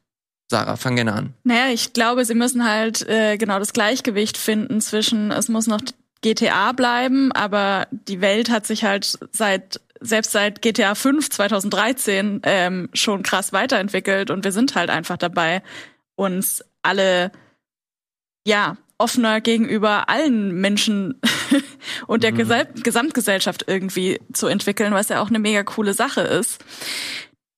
Die Frage ist nur, funktioniert GTA dann noch? Und ich glaube, das sehen wir erst, wenn es rauskommt. Und am anderen Ende dieser Range muss GTA natürlich auch immer noch abdecken, dass es, was auch im Artikel steht, eine Satire auf die USA bleibt. Und die USA ist halt selber eine Satire auf die USA geworden in den letzten zehn Jahren. Und das ist halt, also sie, ich kann mir noch nicht vorstellen, wie krass over the top sie sein müssten, um eine Satire auf die aktuelle Welt darzustellen. Ähm, und dabei noch irgendwie so politisch korrekt, dass es, ja, dass es nicht einfach nur ein Quatsch ist, dieses Spiel zu produzieren. Aber da könnt ihr mir gerne auch eure Meinung dazu sagen, weil ich bin da so ein bisschen lost zwischen, was soll GTA noch machen? Im Endeffekt müssen sie ja marketing-wise und community-wise immer noch einen oben draufsetzen, aber halt in eine Richtung, die eigentlich vielleicht gar nicht so geil ist. Mhm triffst es ja eigentlich schon, schon ganz gut. Also ich hätte auch den Punkt angebracht, also was, was GTA für mich persönlich ausgemacht hat und ich bin absolut Fanat in die Serie seit GTA 3. Also ich habe jeden Teil hunderte von Stunden gespielt und auch das GTA 5 glaub, viermal angefangen oder so mittlerweile auf den all den verschiedenen Plattformen. Was GTA so für mich ausgemacht hat, ist zu einem Teil so die satirische Überspitzung, die Gesellschaftskritik, aber verpackt eben mit sehr viel Gameplay, mit sehr viel, also Open World Gameplay, mit äh, den ganzen Filmzitaten und Referenzen, die da drin sind und dieser äh, eigene Mischmasch, der daraus gemacht wurde, mit dem gehörigen Schuss eben dieses politically incorrect, wie du es sozusagen nennst. Ne? Aber wie der Diskurs um was ist eigentlich politisch korrekt oder politisch inkorrekt gleich in so totale Extreme und so weiter geht. Bedeutet politisch inkorrekt, ich muss also rassistisch sein und ich mhm. muss dann äh, dann sexistisch sein und alles drum und dran oder wie kann ich diese Themen ansprechen durch Szenen im Spiel, aber kann die noch satirisch überspitzen oder daraus wieder einen Kommentar und so weiter machen. Das musst du einfach nicht in solchen Absoluten sehen. Das ist so die Kunst, die jetzt Rockstar dann schaffen genau. muss, finde ich. Und ähm, das ist das Ganze wie mit den ganzen Comedians, die dann ihre Stand-up-Comedies oder sowas machen. Ne? Man redet ja auch von diesem berühmten Punching Down oder so weiter bei der Comedy. Wenn du einen Witz drüber machst, kannst du das drüber machen, indem du äh, Leute, die gesellschaftlich dann unter dir sozusagen stehen, ja. wenn du dann dich auf deren Kosten sozusagen lustig machst. Ne? Oder findest du vielleicht eine andere Art, äh, mit den Themen Witz zu machen, als immer nur Punching Down die ganze Zeit. Und das, das müssen die Leute, die bei GTA eben diesen satirischen Teil dann noch übernehmen und das, was mich auch von der Story dann so dran gezogen hat, die haben ja durchweg durch alle Teile dann irgendwie so Sachen angesprochen und es wird schwierig werden, mit wie die USA und die Welt allgemein in den letzten fünf, sechs, sieben Jahren geworden sind, mhm. das nochmal satirischer zu überspitzen oder da einen anderen Ansatz zu finden und dich auch so zu positionieren, dass es nicht nur dieses, oh, ich bin absolut in der Mitte, ich hau sowohl rechts als auch links von mir, dann ich mache mich über alle lustig, dann bist du bei dem South Park Zentrismus irgendwann mal angekommen, der ja. auch mir sehr ermüdend sein kann nach einiger Zeit. Ähm, ich glaube, die haben es in sich, wirklich dann ein GTA zu machen, was sich wegen GTA anfühlt, aber äh, mit ein bisschen bessere Überlegung, weil du, du brauchst nicht auf so einen Charakter wie Trevor oder so zu verzichten. Ja. Ne? Also den kannst du auch genauso gut ins Spiel reintun, aber in welche Situation packst du ihn rein, was machst du mit dem, was stellst du mit dem rein und äh, die, die bei GTA für die Stories zuständig waren, die haben es ja auch nicht immer perfekt dann so getroffen. Ne? Die haben so versucht, in viele Richtungen zu gehen. Wie war das bei GTA 4, Ballad of Gay Tony, mhm. ne, wo sie mhm. da mal ja auch andere Themen angesprochen haben, die sie sonst nicht da drin hatten oder nicht so stereotyp auf bestimmte Sachen gegangen sind, aber dann ihre Comedy rausgesucht haben, wo sie andere Charaktere mit reintun und dich in Situationen gepackt haben, wo du konfrontierst wird mit Sachen, die im dem normalen Leben vielleicht nicht für dich so Standard sind. Ähm, muss mal gucken, in welche Richtung das jetzt gehen wird. Es geht ja auch die Diskussion jetzt drumherum, diese Details, die jetzt ans Licht gekommen sind, eben mit, dass du jetzt wohl einen weiblichen Hauptcharakter dann haben könntest bei GTA 6 als einen von zwei, dass so ein bisschen eine Bonnie und Clyde Story und so weiter da ist. Endlich endlich mal nach so langer Zeit. Ne? Ich hätte mir eigentlich schon längst zu GTA 3 Zeiten so ein Catalina-Spin-off gewünscht, wer Catalina noch mm kennt. Das war also die, die, der Bösewicht sozusagen von GTA 3, die auch bei San Andreas, glaube ich, dann nochmal aufgetaucht ist, ne? Und äh, die einfach so eine durchgeknallte, ich würde sagen, war es Latina wahrscheinlich, ne? Weiß nicht mehr, ist auch schon lange her, dass ich gespielt habe, aber so mit, mit Bankräumen oder sowas, das ja. so in der Form so ein Charakter wäre cool gewesen, mal zu spielen, um mal eine andere Facette und so weiter zu zeigen. Und äh, davor braucht man sich ja jetzt nicht verschließen. Ne? Und ähm, ich äh, freue mich auf jeden Fall sehr drauf. Ich hoffe, dass sie eben diese Kurve dann noch vernünftig kriegen, sowohl das Gefühl von GTA aufrechtzuerhalten, als auch das, was für mich auch einen guten Teil da ausmacht, ähm, wie Charaktere geschrieben sind, wie sie die Dialoge und so weiter dort haben. Ich gucke mir einfach saugern GTA-Cutscenes an, weil die Charaktere so lebendig sind und eigenständig mhm. und auch so teilweise Wortwitz und so weiter dabei haben. Schau dir GTA 5 heute noch an. Also hm. über Trevor lache ich mich scheckig bei vielen Sachen. Nicht bei allem. Ich glaube, da, äh, da gab es auch diese bekannte äh, Torture-Scene. Ja, da wurde auch ein bisschen was gepatcht, wenn ich mich richtig erinnere. Ich meine, aber die, die war auch schon von Anfang an recht ungelenkt, fand ich. Ne? Die wollten da auch ein bisschen dann so Kommentar darauf machen, wie, warum Trevor das eigentlich macht. Sie wollten so ihre Airport ziehen von Call of Duty haben. Ja, ja und und das ich habe sie nie richtig verstanden, muss ich sagen, die äh, Torture Scene mm. und so weiter. Aber gut, das ist auch das Studio, das das äh, andere Serien gemacht hat, die in Deutschland indiziert sind, wo du Leute mit V-Mode-Kabeln erwürgt hast, Gefühl. Äh, und What? Das, wusste ich nicht. Naja, sprichwörtlich. Äh, es, gibt von der Serie einen äh, Wii-Ableger, wo du dann Leute mit. Wirklich? Ich glaube, ich weiß, was. Ja, ich will den Namen ja. jetzt nicht nennen, weil okay. wir jetzt konkret über das Zeug Musst machen. Muss nach der Sendung mal erzählen. Muss ich nach der Sendung mal erzählen. Äh, mal gucken, was sie daraus machen. Und ich bin absolut dafür, nimm dort äh, die schlechtes, schlechte Arbeitskultur daraus. Du kannst nicht sagen, oh, so ein Spiel wie GTA kann nur entstehen, wenn die Leute alle ständig in den Stripclub gehen ne? und äh, dort alle weiblichen Mitarbeiter dann äh, anmachen die ganze Zeit und, und so weiter und so fort. Das ist ja purer Quatsch. Na, sei einfach gut in deinem Job und mach ein gutes Spiel und schreib eine gute Geschichte. Wenn du das nicht machen kannst, dann bist du nicht gut in deinem Job. Fertig aus. Ich finde es sehr gut, dass du den äh, Comedian-Vergleich gebracht hast, weil ich finde, dass das sehr nah beieinander ist, dass du halt genau eben sensibel sein kannst für die heutige Zeit, für die heutigen Entwicklungen und trotzdem halt immer noch scharfsinnig und gezielt deinen äh, deine Gags oder deine Kommentare irgendwie loslassen kannst und die in ein Konzept passen, das insgesamt halt nicht wie aus der Zeit gefallen 2013 äh, wirken. Deswegen gehe ich mal oder ich habe so das das Vertrauen erst einmal in dieses Studio. Vor allem gibt mir dieser Artikel so ein bisschen Hoffnung, weil ich das Gefühl habe, dass da wirklich ein Wandel vollzogen äh, wird und äh, sie durchaus bewusst sind, dass sich was verändern muss. Ich habe hier ein direktes Zitat: All signs suggest Grand Theft Auto 6 will feel very different its uh, predecessor. Und es hätte mich schon sehr gewundert, auch ein bisschen schockiert, wenn das nicht der Fall gewesen wäre. Ich, und ich sag dir auch, wenn du Frauenrollen und Rockstar-Spiele oder sowas nimmst, ne, ähm, wie ist sie Bonnie aus äh, Red Dead Redemption aus dem ersten? Oh ja, fantastische ja. Figur. Da gibt's richtig gut geschriebene Figuren, die nicht unbedingt in dieses überspitzte GTA-Ding oder sowas gehen. Da brauchst du wahrscheinlich auch nochmal einen anderen Ansatz.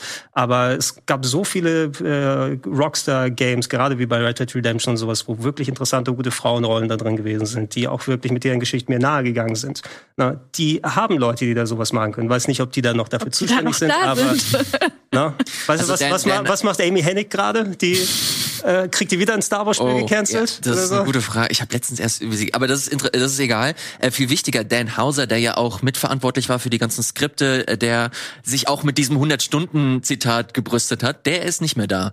Äh, der ist entweder gegangen mhm. oder auch wieder gegangen worden. Äh, I don't know, ich bin mir nicht äh, sicher. Feststeht, er ist nicht mehr am Start und andere Leute haben so die äh, Zügel in die Hand genommen, äh, was so die Ausrichtung dieses Spiels angeht. Ich persönlich finde es super interessant. Noch mal ein paar weitere Infos, was das Spiel an sich angeht. Denn ähm, das soll in einer fiktionalen Version von Miami spielen. Musste da irgendwie komischerweise sofort an Gregor denken? Hat, geil. Du ne? warst das, der Weiße, die so geil fand, oder? Ja, ja. ja. Aber ich bin, ich bin auch ein Kind der 80er und Miami war ja, ja. eine meiner Lieblingsserien. Natürlich. Gucke ich alle paar Jahre nochmal durch. Und ähm, ich meine, auch wenn das wahrscheinlich jetzt nicht in den 80ern, schätze ich mal, spielen wird, aber du trotzdem so ein bisschen den Lifestyle und das Feeling oder so weiter da hast und alles voller Zitate und Parodien ist. Und die können sich nicht ne nehmen lassen. Das GTA 6 Logo und aus der VI wird dann weiß oh. am Ende. Na, das kannst du dir nicht nehmen lassen. Allein der Gedanke. Stark. Es ist sehr, sehr Standard, haben wahrscheinlich schon tausend Leute geäußert. Das nimmst du mit. Ähm, ich, ich nehme es mit, ja. Ich habe davon. Ah. Ja, so. Nein, aber äh, genau das wird auch absolut meine Kragenweite sein. Und dann nimm mal da rein wirklich so eine Bonnie und Clyde Story, duale Protagonisten, na, vielleicht auch mal, also von dem, was ich im Artikel jetzt auch gelesen habe, wenn das dann so stimmen soll, groß, weitläufig, vielleicht auch mal im Nachhinein nochmal aufgefüllt werden. Meine größte Sorge war fast eher, dass sie dann aufhören, so groß Singleplayer-Sachen zu machen, nachdem GTA Online so richtig abgeht. Ja. Und das ist ja überhaupt nichts für mich. Na? Das ist ein sehr guter Punkt, denn ich habe hier äh, weitere Infos, die genau in diese Kerbe schlagen. Und zwar ist es äh, der Plan, dass das, also eigentlich sollte das Spiel viel, viel größer sein, Miami und deutlich mehr Umgebung. Aber äh, anscheinend dadurch, dass sie halt mittlerweile nicht mehr so krass ihre Leute belasten wollen, wird das Spiel kleiner, also nicht super klein, aber sie fokussieren sich halt wirklich auf Miami und ein paar Umgebungen drumherum. Ja. Gleichzeitig soll das Spiel veröffentlicht werden und dann mit Content erweitert werden. Finde ich gut. Das finde ich persönlich auch spannend. Und auch begehbare Locations vor allem. Ne? So ja. viel Gebäude du da mittlerweile bei GTA auch begehen kannst, der Großteil ist immer noch Kulisse. Ja. Na, und wenn du dann ein dichteres Miami machst, und das, das musst du nicht als klein unbedingt ansehen, bei GTA 5 war auch genau das Gleiche. Da hast du jetzt Los Santos, da hattest du kein San Fierro oder Las Venturas aus GTA San Andreas, also weniger Fläche, aber trotzdem um einiges ja. größer, ne, ja. was du da erkundet hast. Ich meine sogar, dass in dem Artikel steht, dass sie am Anfang sogar geplant hatten, Teile von Nord- und Südamerika sogar, also das ist nicht, dass sie es dann auf Miami und Umgebung eingegrenzt ja. haben. Also das ist ursprünglich der Gedanke von, wir werden halb Amerika ab. Ja, äh, noch die Red Dead-Karten dann noch irgendwo, ne? Ja. Um Gottes Willen.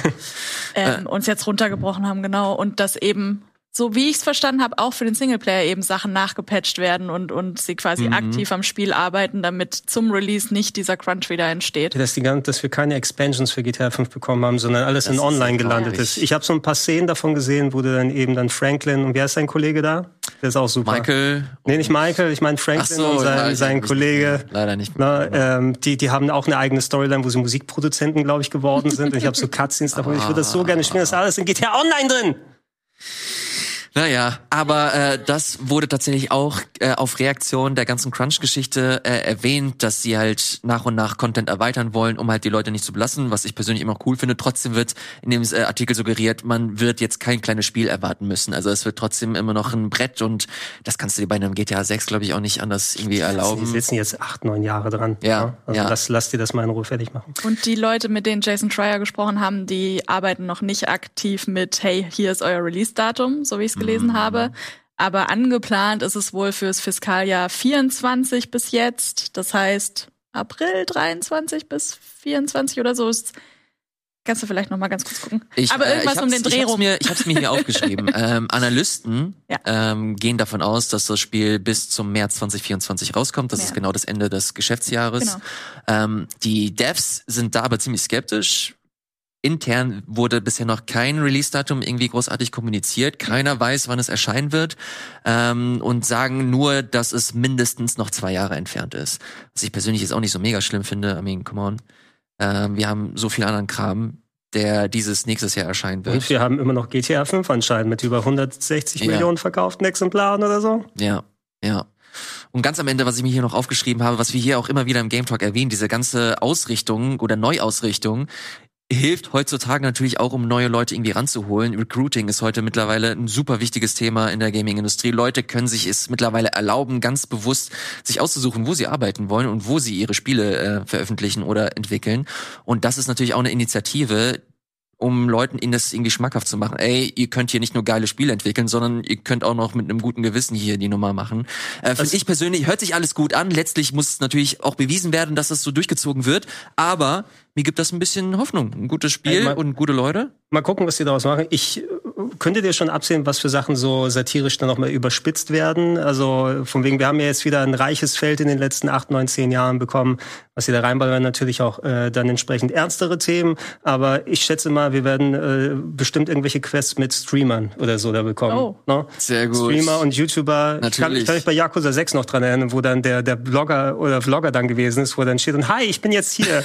ne? Und ich, und ich habe genau das Gleiche gemacht, als ich da war, zum Beispiel. Aber so, da, da muss so eine komplette Storyline sein.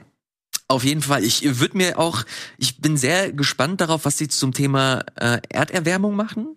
Und generell ja. so Klimawandel, das finde ich persönlich sehr interessant. Oh, ich muss Fracking machen als Mission. Zum Beispiel, Geil. Da, das, da, da gibt es halt so viel, äh, so viel interessanten Kram, den du halt machen kannst, um das so bissig äh, zu kommentieren. Und das kann ich mir bei einem GTA sehr gut vorstellen. Pandemien und Menschen, die nicht so ganz an Wissenschaft glauben.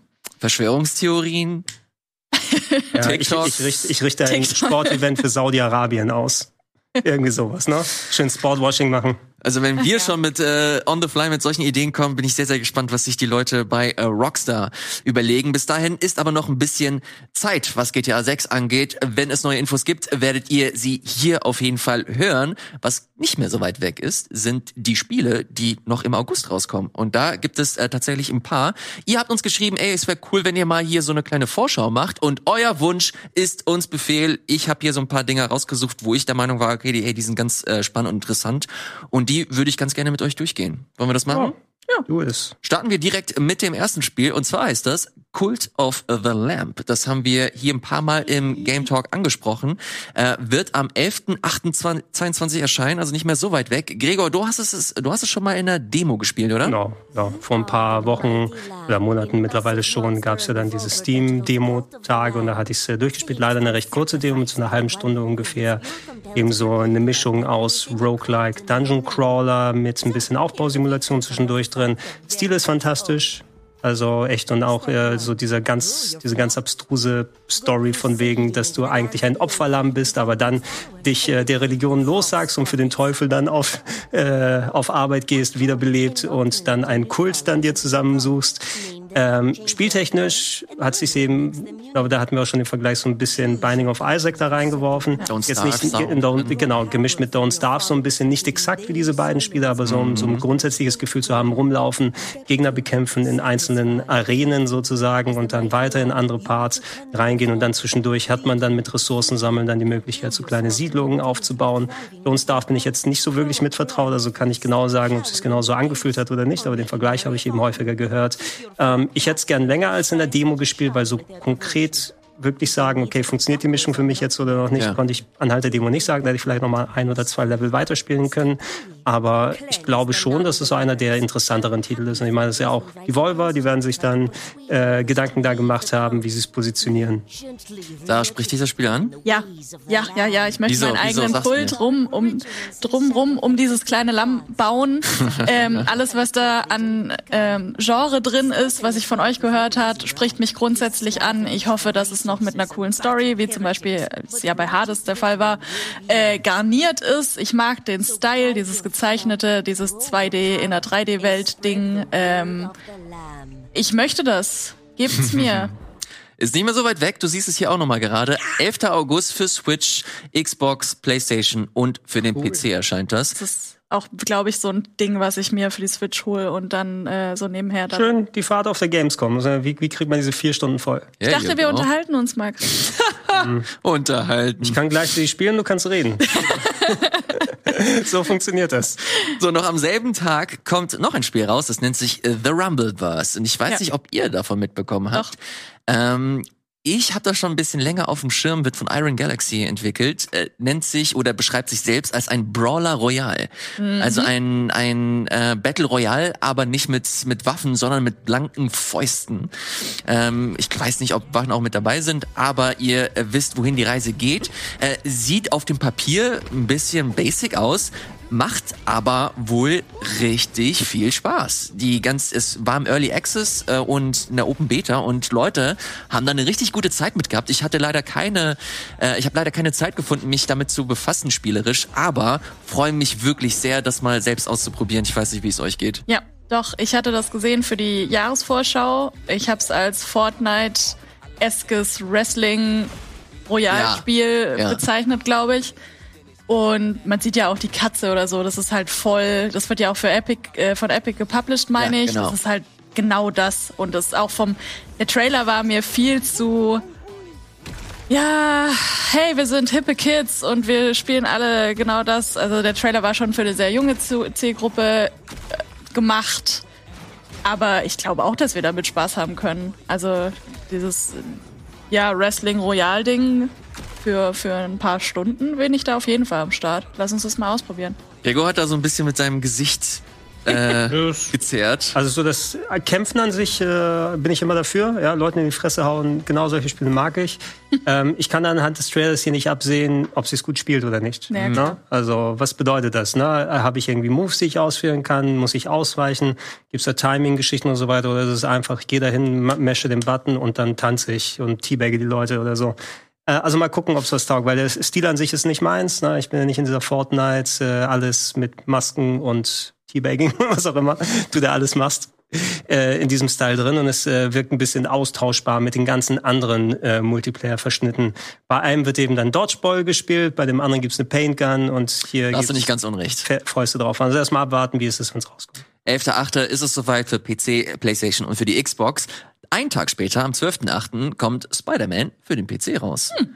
Weiß ich nicht, ob euch das interessiert. Mich nicht so ganz, weil ich äh, das Hauptspiel an sich auch gar nicht mal so richtig geil fand. What? Da ich fand ich, ja, fand ich Platin in, auf der Playstation. ja. Weil Naja, kann, fand. ich, kann ich natürlich verstehen, das ist ein gut, äh, gutes, gut entwickeltes Spiel, aber ich erinnere mich, dass ich im Plauscheingriff irgendwann richtig gehatet oder gerantet habe und ich da auf jeden Fall noch ein paar Wochen danach Nachrichten bekommen habe. Miles Morales hat mir richtig viel Spaß gemacht. Ja. Da ähm, hat das aber ein bisschen auch was mit der Story und mit den Figuren zu tun. Hier war es mir ein bisschen zu, äh, ja, zu doll Comic und Spider-Man, das war mir dann ein bisschen zu egal. Aber kommt jetzt für den PC raus. Ähm, ist das was, das ihr euch nochmal anguckt oder seid ihr erstmal happy mit dem? Alter, das sieht ja geil aus. Wir sehen hier gerade den Ultra-Wide Ultra Support. Wide ist schön, ne? Mhm. Ja. Also ich glaube, ich bin ein bisschen gesättigt. Ich würde es aber jedem empfehlen, der es nicht gespielt hat. Ich bin ein ganz großer Fan von der Batman Arkham-Reihe und das äh, Kampfsystem ist daran ja, also ist vergleichbar. Also du hast dieses Flow-Kampfsystem, wo du mit Spider-Man von, von einem Charakter zum nächsten jumpst. Und ähm, ja, ich fand's cool. Ich muss jetzt aber auch sagen, ich erinnere mich nicht so gut an die Story. Ich weiß, es ist halt Comic runtergebrochen. Ähm, Spider-Man rettet die Welt. Du hast im Ähm. Grunde die Story gerade beschrieben. Ja, aber ich hatte Spaß damit. Und äh, Menschen sollen damit Spaß haben. So. Warum denn nicht? Gregor, willst du auch noch was zu sagen? Ich würde maximal da reinwerfen. Ich meine, Naughty Dog haben, äh, nee, äh, Insomniac haben ja schon mal die Hand mit aufgehalten, indem sie auch noch mal das äh, verkauft haben auf der PS5. Jetzt in der Remastered Edition, die dann wohl auch die Effekte, glaube ich, von Miles Morales haben, so mit dem ganzen Raytracing und so weiter, was Haben wir gerade hattest. gesehen, genau. Ja. Inklusive dem verunstalteten Gesicht von Peter Parker, das sie hier ausgetauscht haben. Nein, das ist jetzt überspitzt aus. Naja, aber ich- er soll ein bisschen, er soll ein bisschen mehr wie nicht. Tom Holland ausschauen anscheinend jetzt als Ach, vorher. das ist der Grund? Naja, irgendwie äh, so sah, er sieht nicht aus wie Tom Holland, aber er sieht jungenhafter aus als der alte Peter Parker. Ähm, machen sie aber ja ganz gerne, dass sie die Geschichte, die Gesichter alle mal umbauen, ob es jetzt Naughty Dog oder Insomniac und so weiter sind.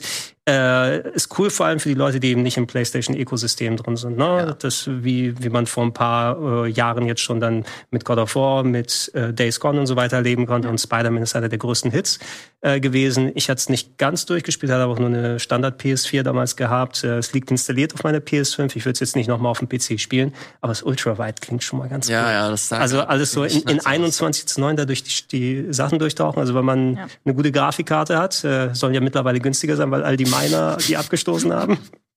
Vielleicht taugt's ja was. Ja, und gerade auch dieses durch äh, die Stadt schwingen, ne, das macht halt einfach.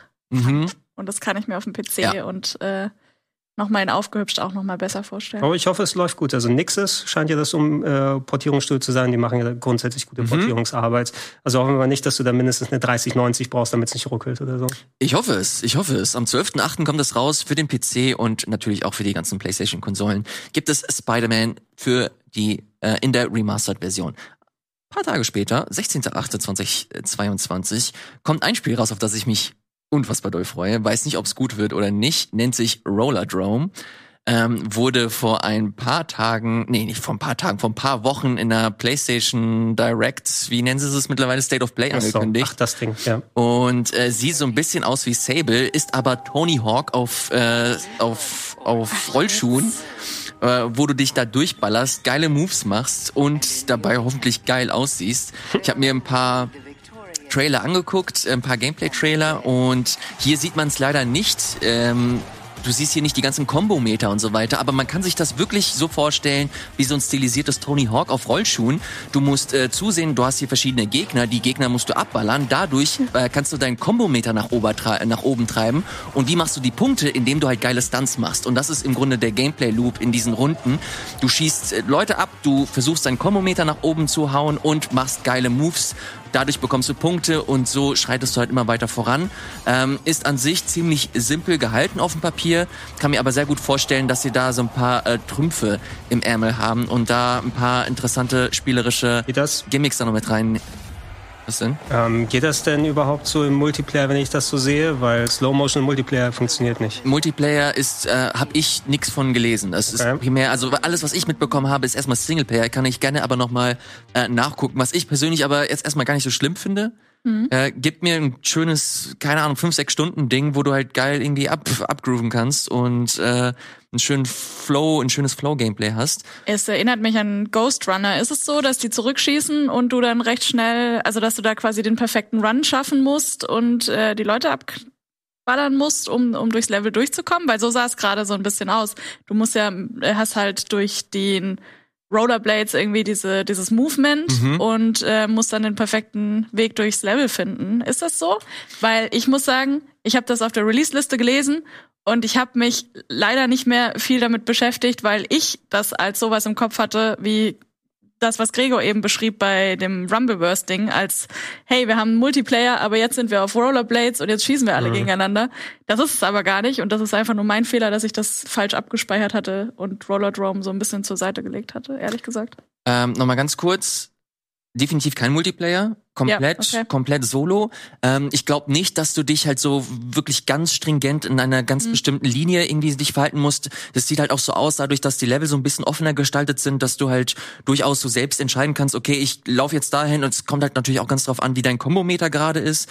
Ähm, je nachdem, was für eine Ausgangssituation du hast, kannst du dich halt bestimmten ähm, entweder Gegnern oder Moves widmen. Ich glaube, dadurch ist es alles halt wie bisschen wie Tony Hawk ein bisschen offener gehalten. Okay. Das finde ich persönlich äh, mega spannend. Das ist von Roll 7, die haben Olli Olli gemacht. Oh, ja. Und äh, ich liebe die ganzen Olli Olli Spiele, äh, kommen also aus dieser ganzen Skateboard-Ecke, deswegen ist der Tony Hawk-Vergleich, äh, deswegen bringe ich den so gerne an. Äh, sieht natürlich, der, der Stil muss man, muss man mögen. Ich mag, mochte Sable sehr, sehr gerne. Die haben quasi eins zu eins diesen Möbius-Filter-Effekt damit übernommen.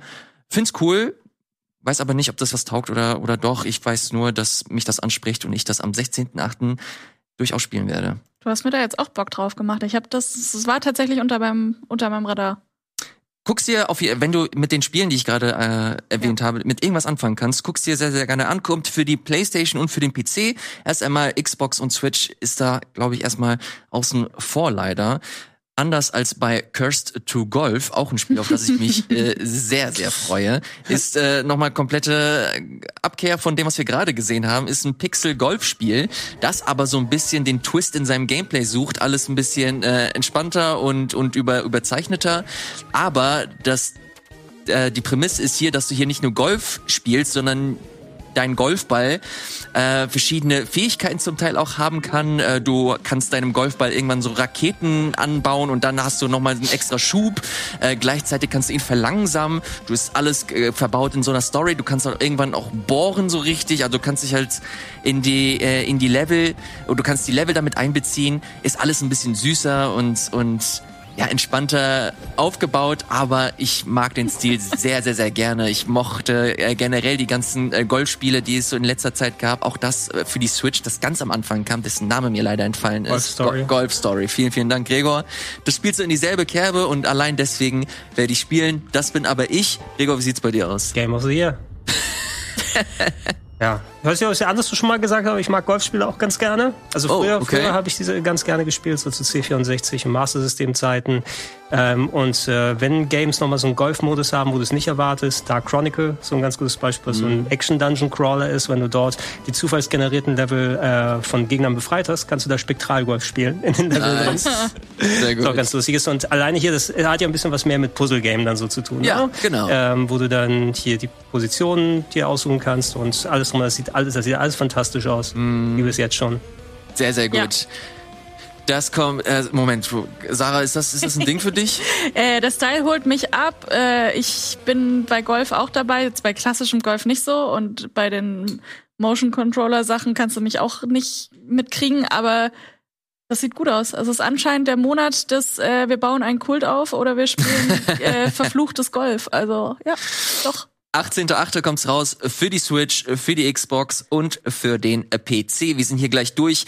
Ein paar Spiele haben wir aber noch. Saints Row kommt am 23.8.22 raus. Ego, muss, das, muss das schon sein? du hast es gerade schon angesprochen. Du bist nicht so der größte Fan des äh, Fortnite-Stils. Die zelebrieren es hier so richtig. Dementsprechend leite ich davon ab. Das wird kein Spiel für dich, oder? Ich habe die anderen Saints Rows ja gespielt. Wobei du auch bei Saints Row bei dem Dilemma ankommst, was wir vorhin für GTA 6 so ein bisschen gesagt haben wenn GTA eine Parodie auf das echte Leben gewesen ist oder Sozialkritik und äh, Saints Row irgendwann komplett hingegangen ist, okay, jetzt sind wir eine GTA-Parodie. Ja. Eine Parodie einer Parodie. Ähm, wo willst du da noch hin? Ne? Also gerade wenn man jetzt an den vierten Teil zurückdenkt mit äh, virtuellen Realitäten und Aliens kommen an und alles durch und dann, äh, das war ja schon sehr abgedreht, deshalb haben sie es ja jetzt ein bisschen zurückgedreht und eine neue Riege da rein, äh, storymäßig ein bisschen anders designt. Ich mag diesen Fortnite-Stil nicht ist nicht unbedingt meins. Und da habe ich auch bisher nichts drin gesehen, ähm, außer dass es vielleicht wieder ein spaßiges Open-World-Spiel sein wird, mhm. was mich da so richtig reinzieht. Ich werde es wohl probieren, weil ich eben auch die anderen Saints Rows gespielt habe, aber ich war schon damals müde mhm. dem Saints Row-Konzept. Mal sehen, was sie jetzt anders machen, außer wir sind noch ein Open-World-Game jetzt, aber äh, mit bunter angezogenen Figuren. Oder ich, ich muss im ersten Mal, es ist jetzt wie Watch Dogs mit noch mehr Humor oder so. Ich habe mhm. keine Ahnung, was dieses Spiel sein wird. Eventuell weiß es Sarah. Nee, also ich bin auch seit der Ankündigung so ein bisschen ja, nicht ganz so motiviert, mich damit mehr zu beschäftigen. Ähm, es trifft halt, glaube ich, einfach nicht meinen privaten Das sieht Spieler. halt so forciert aus. Ja, das ist so, das ist so alles. Das will so, also Sandboxes können ja geil sein. Das kann ja schon, ähm, das kann ja Spaß machen. Einfach so dieses, dieses komplette drüber sein ist ja nice. Aber ich weiß halt nicht, wo die damit hinwollen. Das müssen wir erst sehen und ich, ja, grundsätzlich ist das nichts, was ich mir jetzt direkt, wo ich mich drauf freue oder so. Ja, vielleicht spielen wir es dann, das ist absolut geil. Das weiß nicht, aber so von dem, was bisher gezeigt und, und davon äh, dann rausgekommen ist, ist nicht meins bisher. Ja. Ich muss aber leider sagen, eben gerade haben wir eine Verkleidung gesehen, ähm, die ein Taco war. Du kannst dich als Taco verkleiden und das fand ich ziemlich das, cool. Die Eiscreme, habe ich darauf geachtet. Spielt voll geil. Kostet dann Microtransaction, wenn du extra Soße drauf haben willst? Ist das ein Microtransaction? I don't know. Auf, dein, auf deinem äh, Taco? Nee, aber der Katzenhelm ist auch ganz süß. Wann kommt's raus? Am 23.08. für die Playstation, für die Xbox, PC und Stadia. Ui. Na dann. Meinst du das Stadia war? Nee, Stadia hat zuletzt eine Mail rumgeschickt, hey, wir sind noch nicht tot. Ja, ja, ja. es gab, ja? es gab hier äh, Rumor. Wir leben noch. Wir leben noch. Was äh, kommt als nächstes? Wir sind bald durch, versprochen. Äh, am selben Tag, 23.08.22, Midnight Fight Express. Sagt euch das noch was? Mhm. Wurde auch kürzlich angekündigt. Wenn ihr die Bilder seht, werdet ihr es sofort, glaube ich, wiedererkennen. Ist ein Hotline Miami, ah. äh, wo ihr die Leuten, den Leuten halt wirklich auch wieder auf die Fresse gibt. Also weniger Waffen und mehr äh, Fäuste oh. und Tritte. Ist das Sifu in gut? Oh. Hallo, was? Jetzt habe ich wieder Leute getriggert hier. Ja, mich. Sifu ist eins meiner Top-Spiele dieses Jahr. Also für mich, äh, für mich sieht es spaßiger aus. War nicht unbedingt meins, muss ich sagen. Aber jetzt ist ja keine Sifu-Diskussion. Äh, hab ich Bock drauf. das sieht, das sieht ganz geil. Vor allem habe ich auch wieder so ein bisschen Bock auf so ein, auf so ein Hotline Miami-Ding. Äh, das hier ist natürlich wieder so ein bisschen stilisierter ähm, und mehr so basic man haut einfach Leute auf die Fresse, ja. aber ich verspreche mir so ein bisschen davon, dass du halt so in den Flow kommst und du da einfach eine gute Zeit hast für, für zwei, drei Stunden. Ja, also bis Angerfoot rauskommt, dauert es ja noch ein bisschen. Stimmt, ach ja, das war das spielt das nächstes in dieselbe. Jahr offiziell. Ja, ja, ja. Kommt auch von Devolver, ne? Doch, doch, Angerfoot. Doch, ja, ja, ja. Devolver ja. Ist das was, was dich interessiert, Sarah?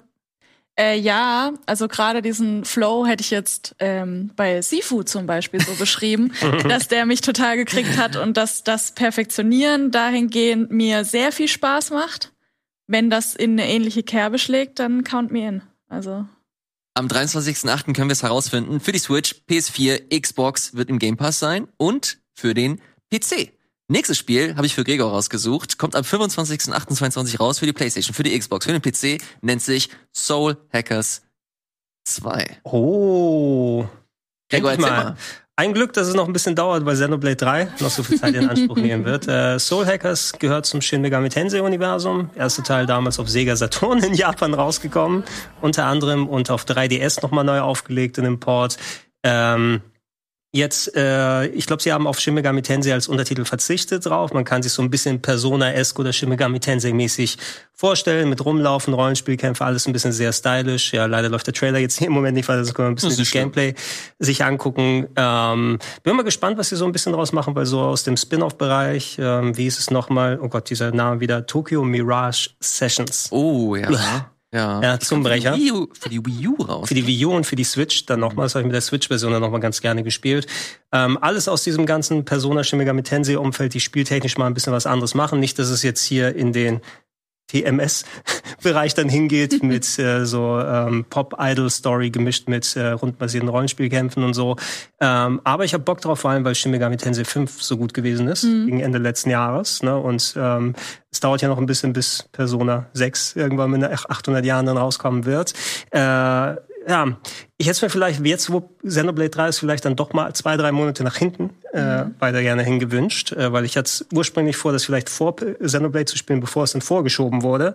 Jetzt muss ich mal gucken, ob ich bis dahin mit Xenoblade durch bin oder das schon anfangen kann, weil ich glaube nicht, dass ich ein zweites großes RPG parallel anfangen werde. Ja, kann ich verstehen. Ich habe die ganze Zeit so auf Sarah geguckt und wollte lesen, ob das dich auch nur ansatzweise interessiert oder nicht. Ich, kann's, ich konnte es nicht herausfinden, sag's mir. Ich hab's nicht auf dem Schirm tatsächlich. Ist vielleicht auch besser so. ist auch vielleicht auch besser so, wenn man sich den ganzen anderen Kram anguckt. Ich find's ja an sich auch eigentlich ganz interessant, aber ich hab's verbannt. Ich möchte, ich möchte mir nicht noch mehr aufhalten als äh, sowieso schon. Deswegen verstehe ich.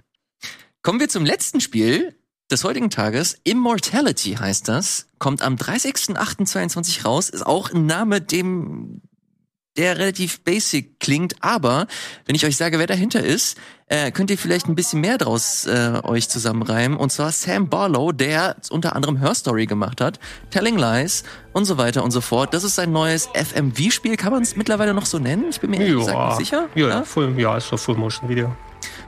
Ja, eigentlich hast du vollkommen recht. Deswegen nenne ich es jetzt auch weiter so. Immortality, 30.8. ist es soweit. Ähm, ich habe alle Spiele gespielt fand Her Story brillant, ja. Telling Lies nicht so gut. Ja.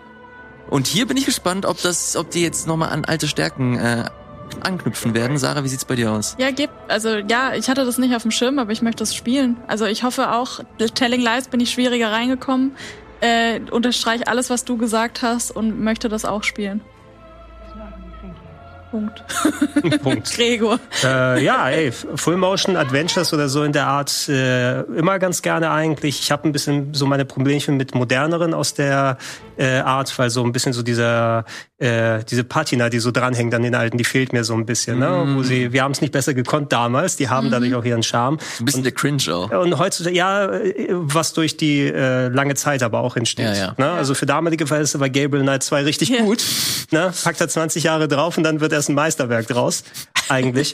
ähm, und bei den moderneren, das ist vielleicht so ein bisschen mal ein Problem, was ich mit so Low-Budget-Filmen oder selbstgedrehten Filmen oder sowas habe.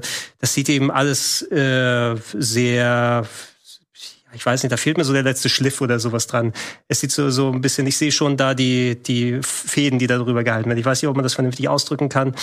Ähm, aber äh, irgendwie komme ich dann nicht auf den, auf den grünen Zweig mit solchen Sachen, so mhm. Laienschauspielermäßig immer. Nichtsdestotrotz, aber Her Story habe ich auch ein bisschen gespielt damals. Fand ich war eigentlich ganz cool umgesetzt. Ja. Das, was ich jetzt hier so gesehen habe, könnte auch irgendwie so eine Low-Budget ähm, Streaming-Kanalserie sein. Das ist halt nicht immer unfassbar krass produziert. Also es ist schon mhm. so down to earth, finde ich. Aber trotzdem haben sie hier und da so ein paar Mechaniken oder Ideen drin, die doch ganz, ganz cool mit der mit dem Medium irgendwie spielen. Ich muss noch das Detektivding von Simon spielen, das habe ich noch gekauft. Ach, stimmt. Ja, da hat er das auch gut aus. geschwärmt. Wie hieß ja. das nochmal? Äh, Unseen Detective? Nein, irgendwas. Der Was mit Dogs? Irgendwas mit Detective, ja. Schreibt's bitte in die Kommentare, ja. äh, damit wir uns das vielleicht auch noch kaufen. Das war's tatsächlich schon. Ganz kurz noch Immortality 368, PC, Mobile, Xbox und auch dementsprechend im Game Pass. Ich hoffe halt, dass es mehr von diesen Rätsel, ähm, wie heißt das? Underdog Detective. Underdog Detective. Ich hoffe halt, dass es viele von diesen, von diesen sich Zusammensuchrätseln hat und dass es, äh, was das angeht, irgendwie umfangreicher ist. Ich bin gerade auch wieder auf diesem Lost Phone Abzweig irgendwo hängen geblieben. Also mir macht es schon Spaß, wenn die Dinger gut geschrieben sind. Sarah, am 30.08. spielst du es und dann bringst du es hier schön mit. Ja. Na, vielleicht nicht am 30.08., weil wir nee. da im Gamescom-Koma liegen werden. Das wird so sein. Ähm, aber vielleicht dann werde ich das nachholen. Darauf freue ich mich. Vielen, vielen Dank, dass ihr mit dabei wart. Schreibt gerne in die Kommentare, welche Spiele euch interessieren und vor allem auch, was ihr zu GTA 6 äh, denkt und die ganzen Neuerungen, die wir hier jetzt nochmal aufgeführt haben, ob das interessant für euch ist oder ob ihr der Serie jetzt die kalte Schulter zeigt. Schreibt äh, sehr, sehr gerne in die Kommentare. Vielen, vielen Dank, Gregor. Vielen Dank, Sarah. Macht's gut und bis zum nächsten Mal. Ciao. Tschüss.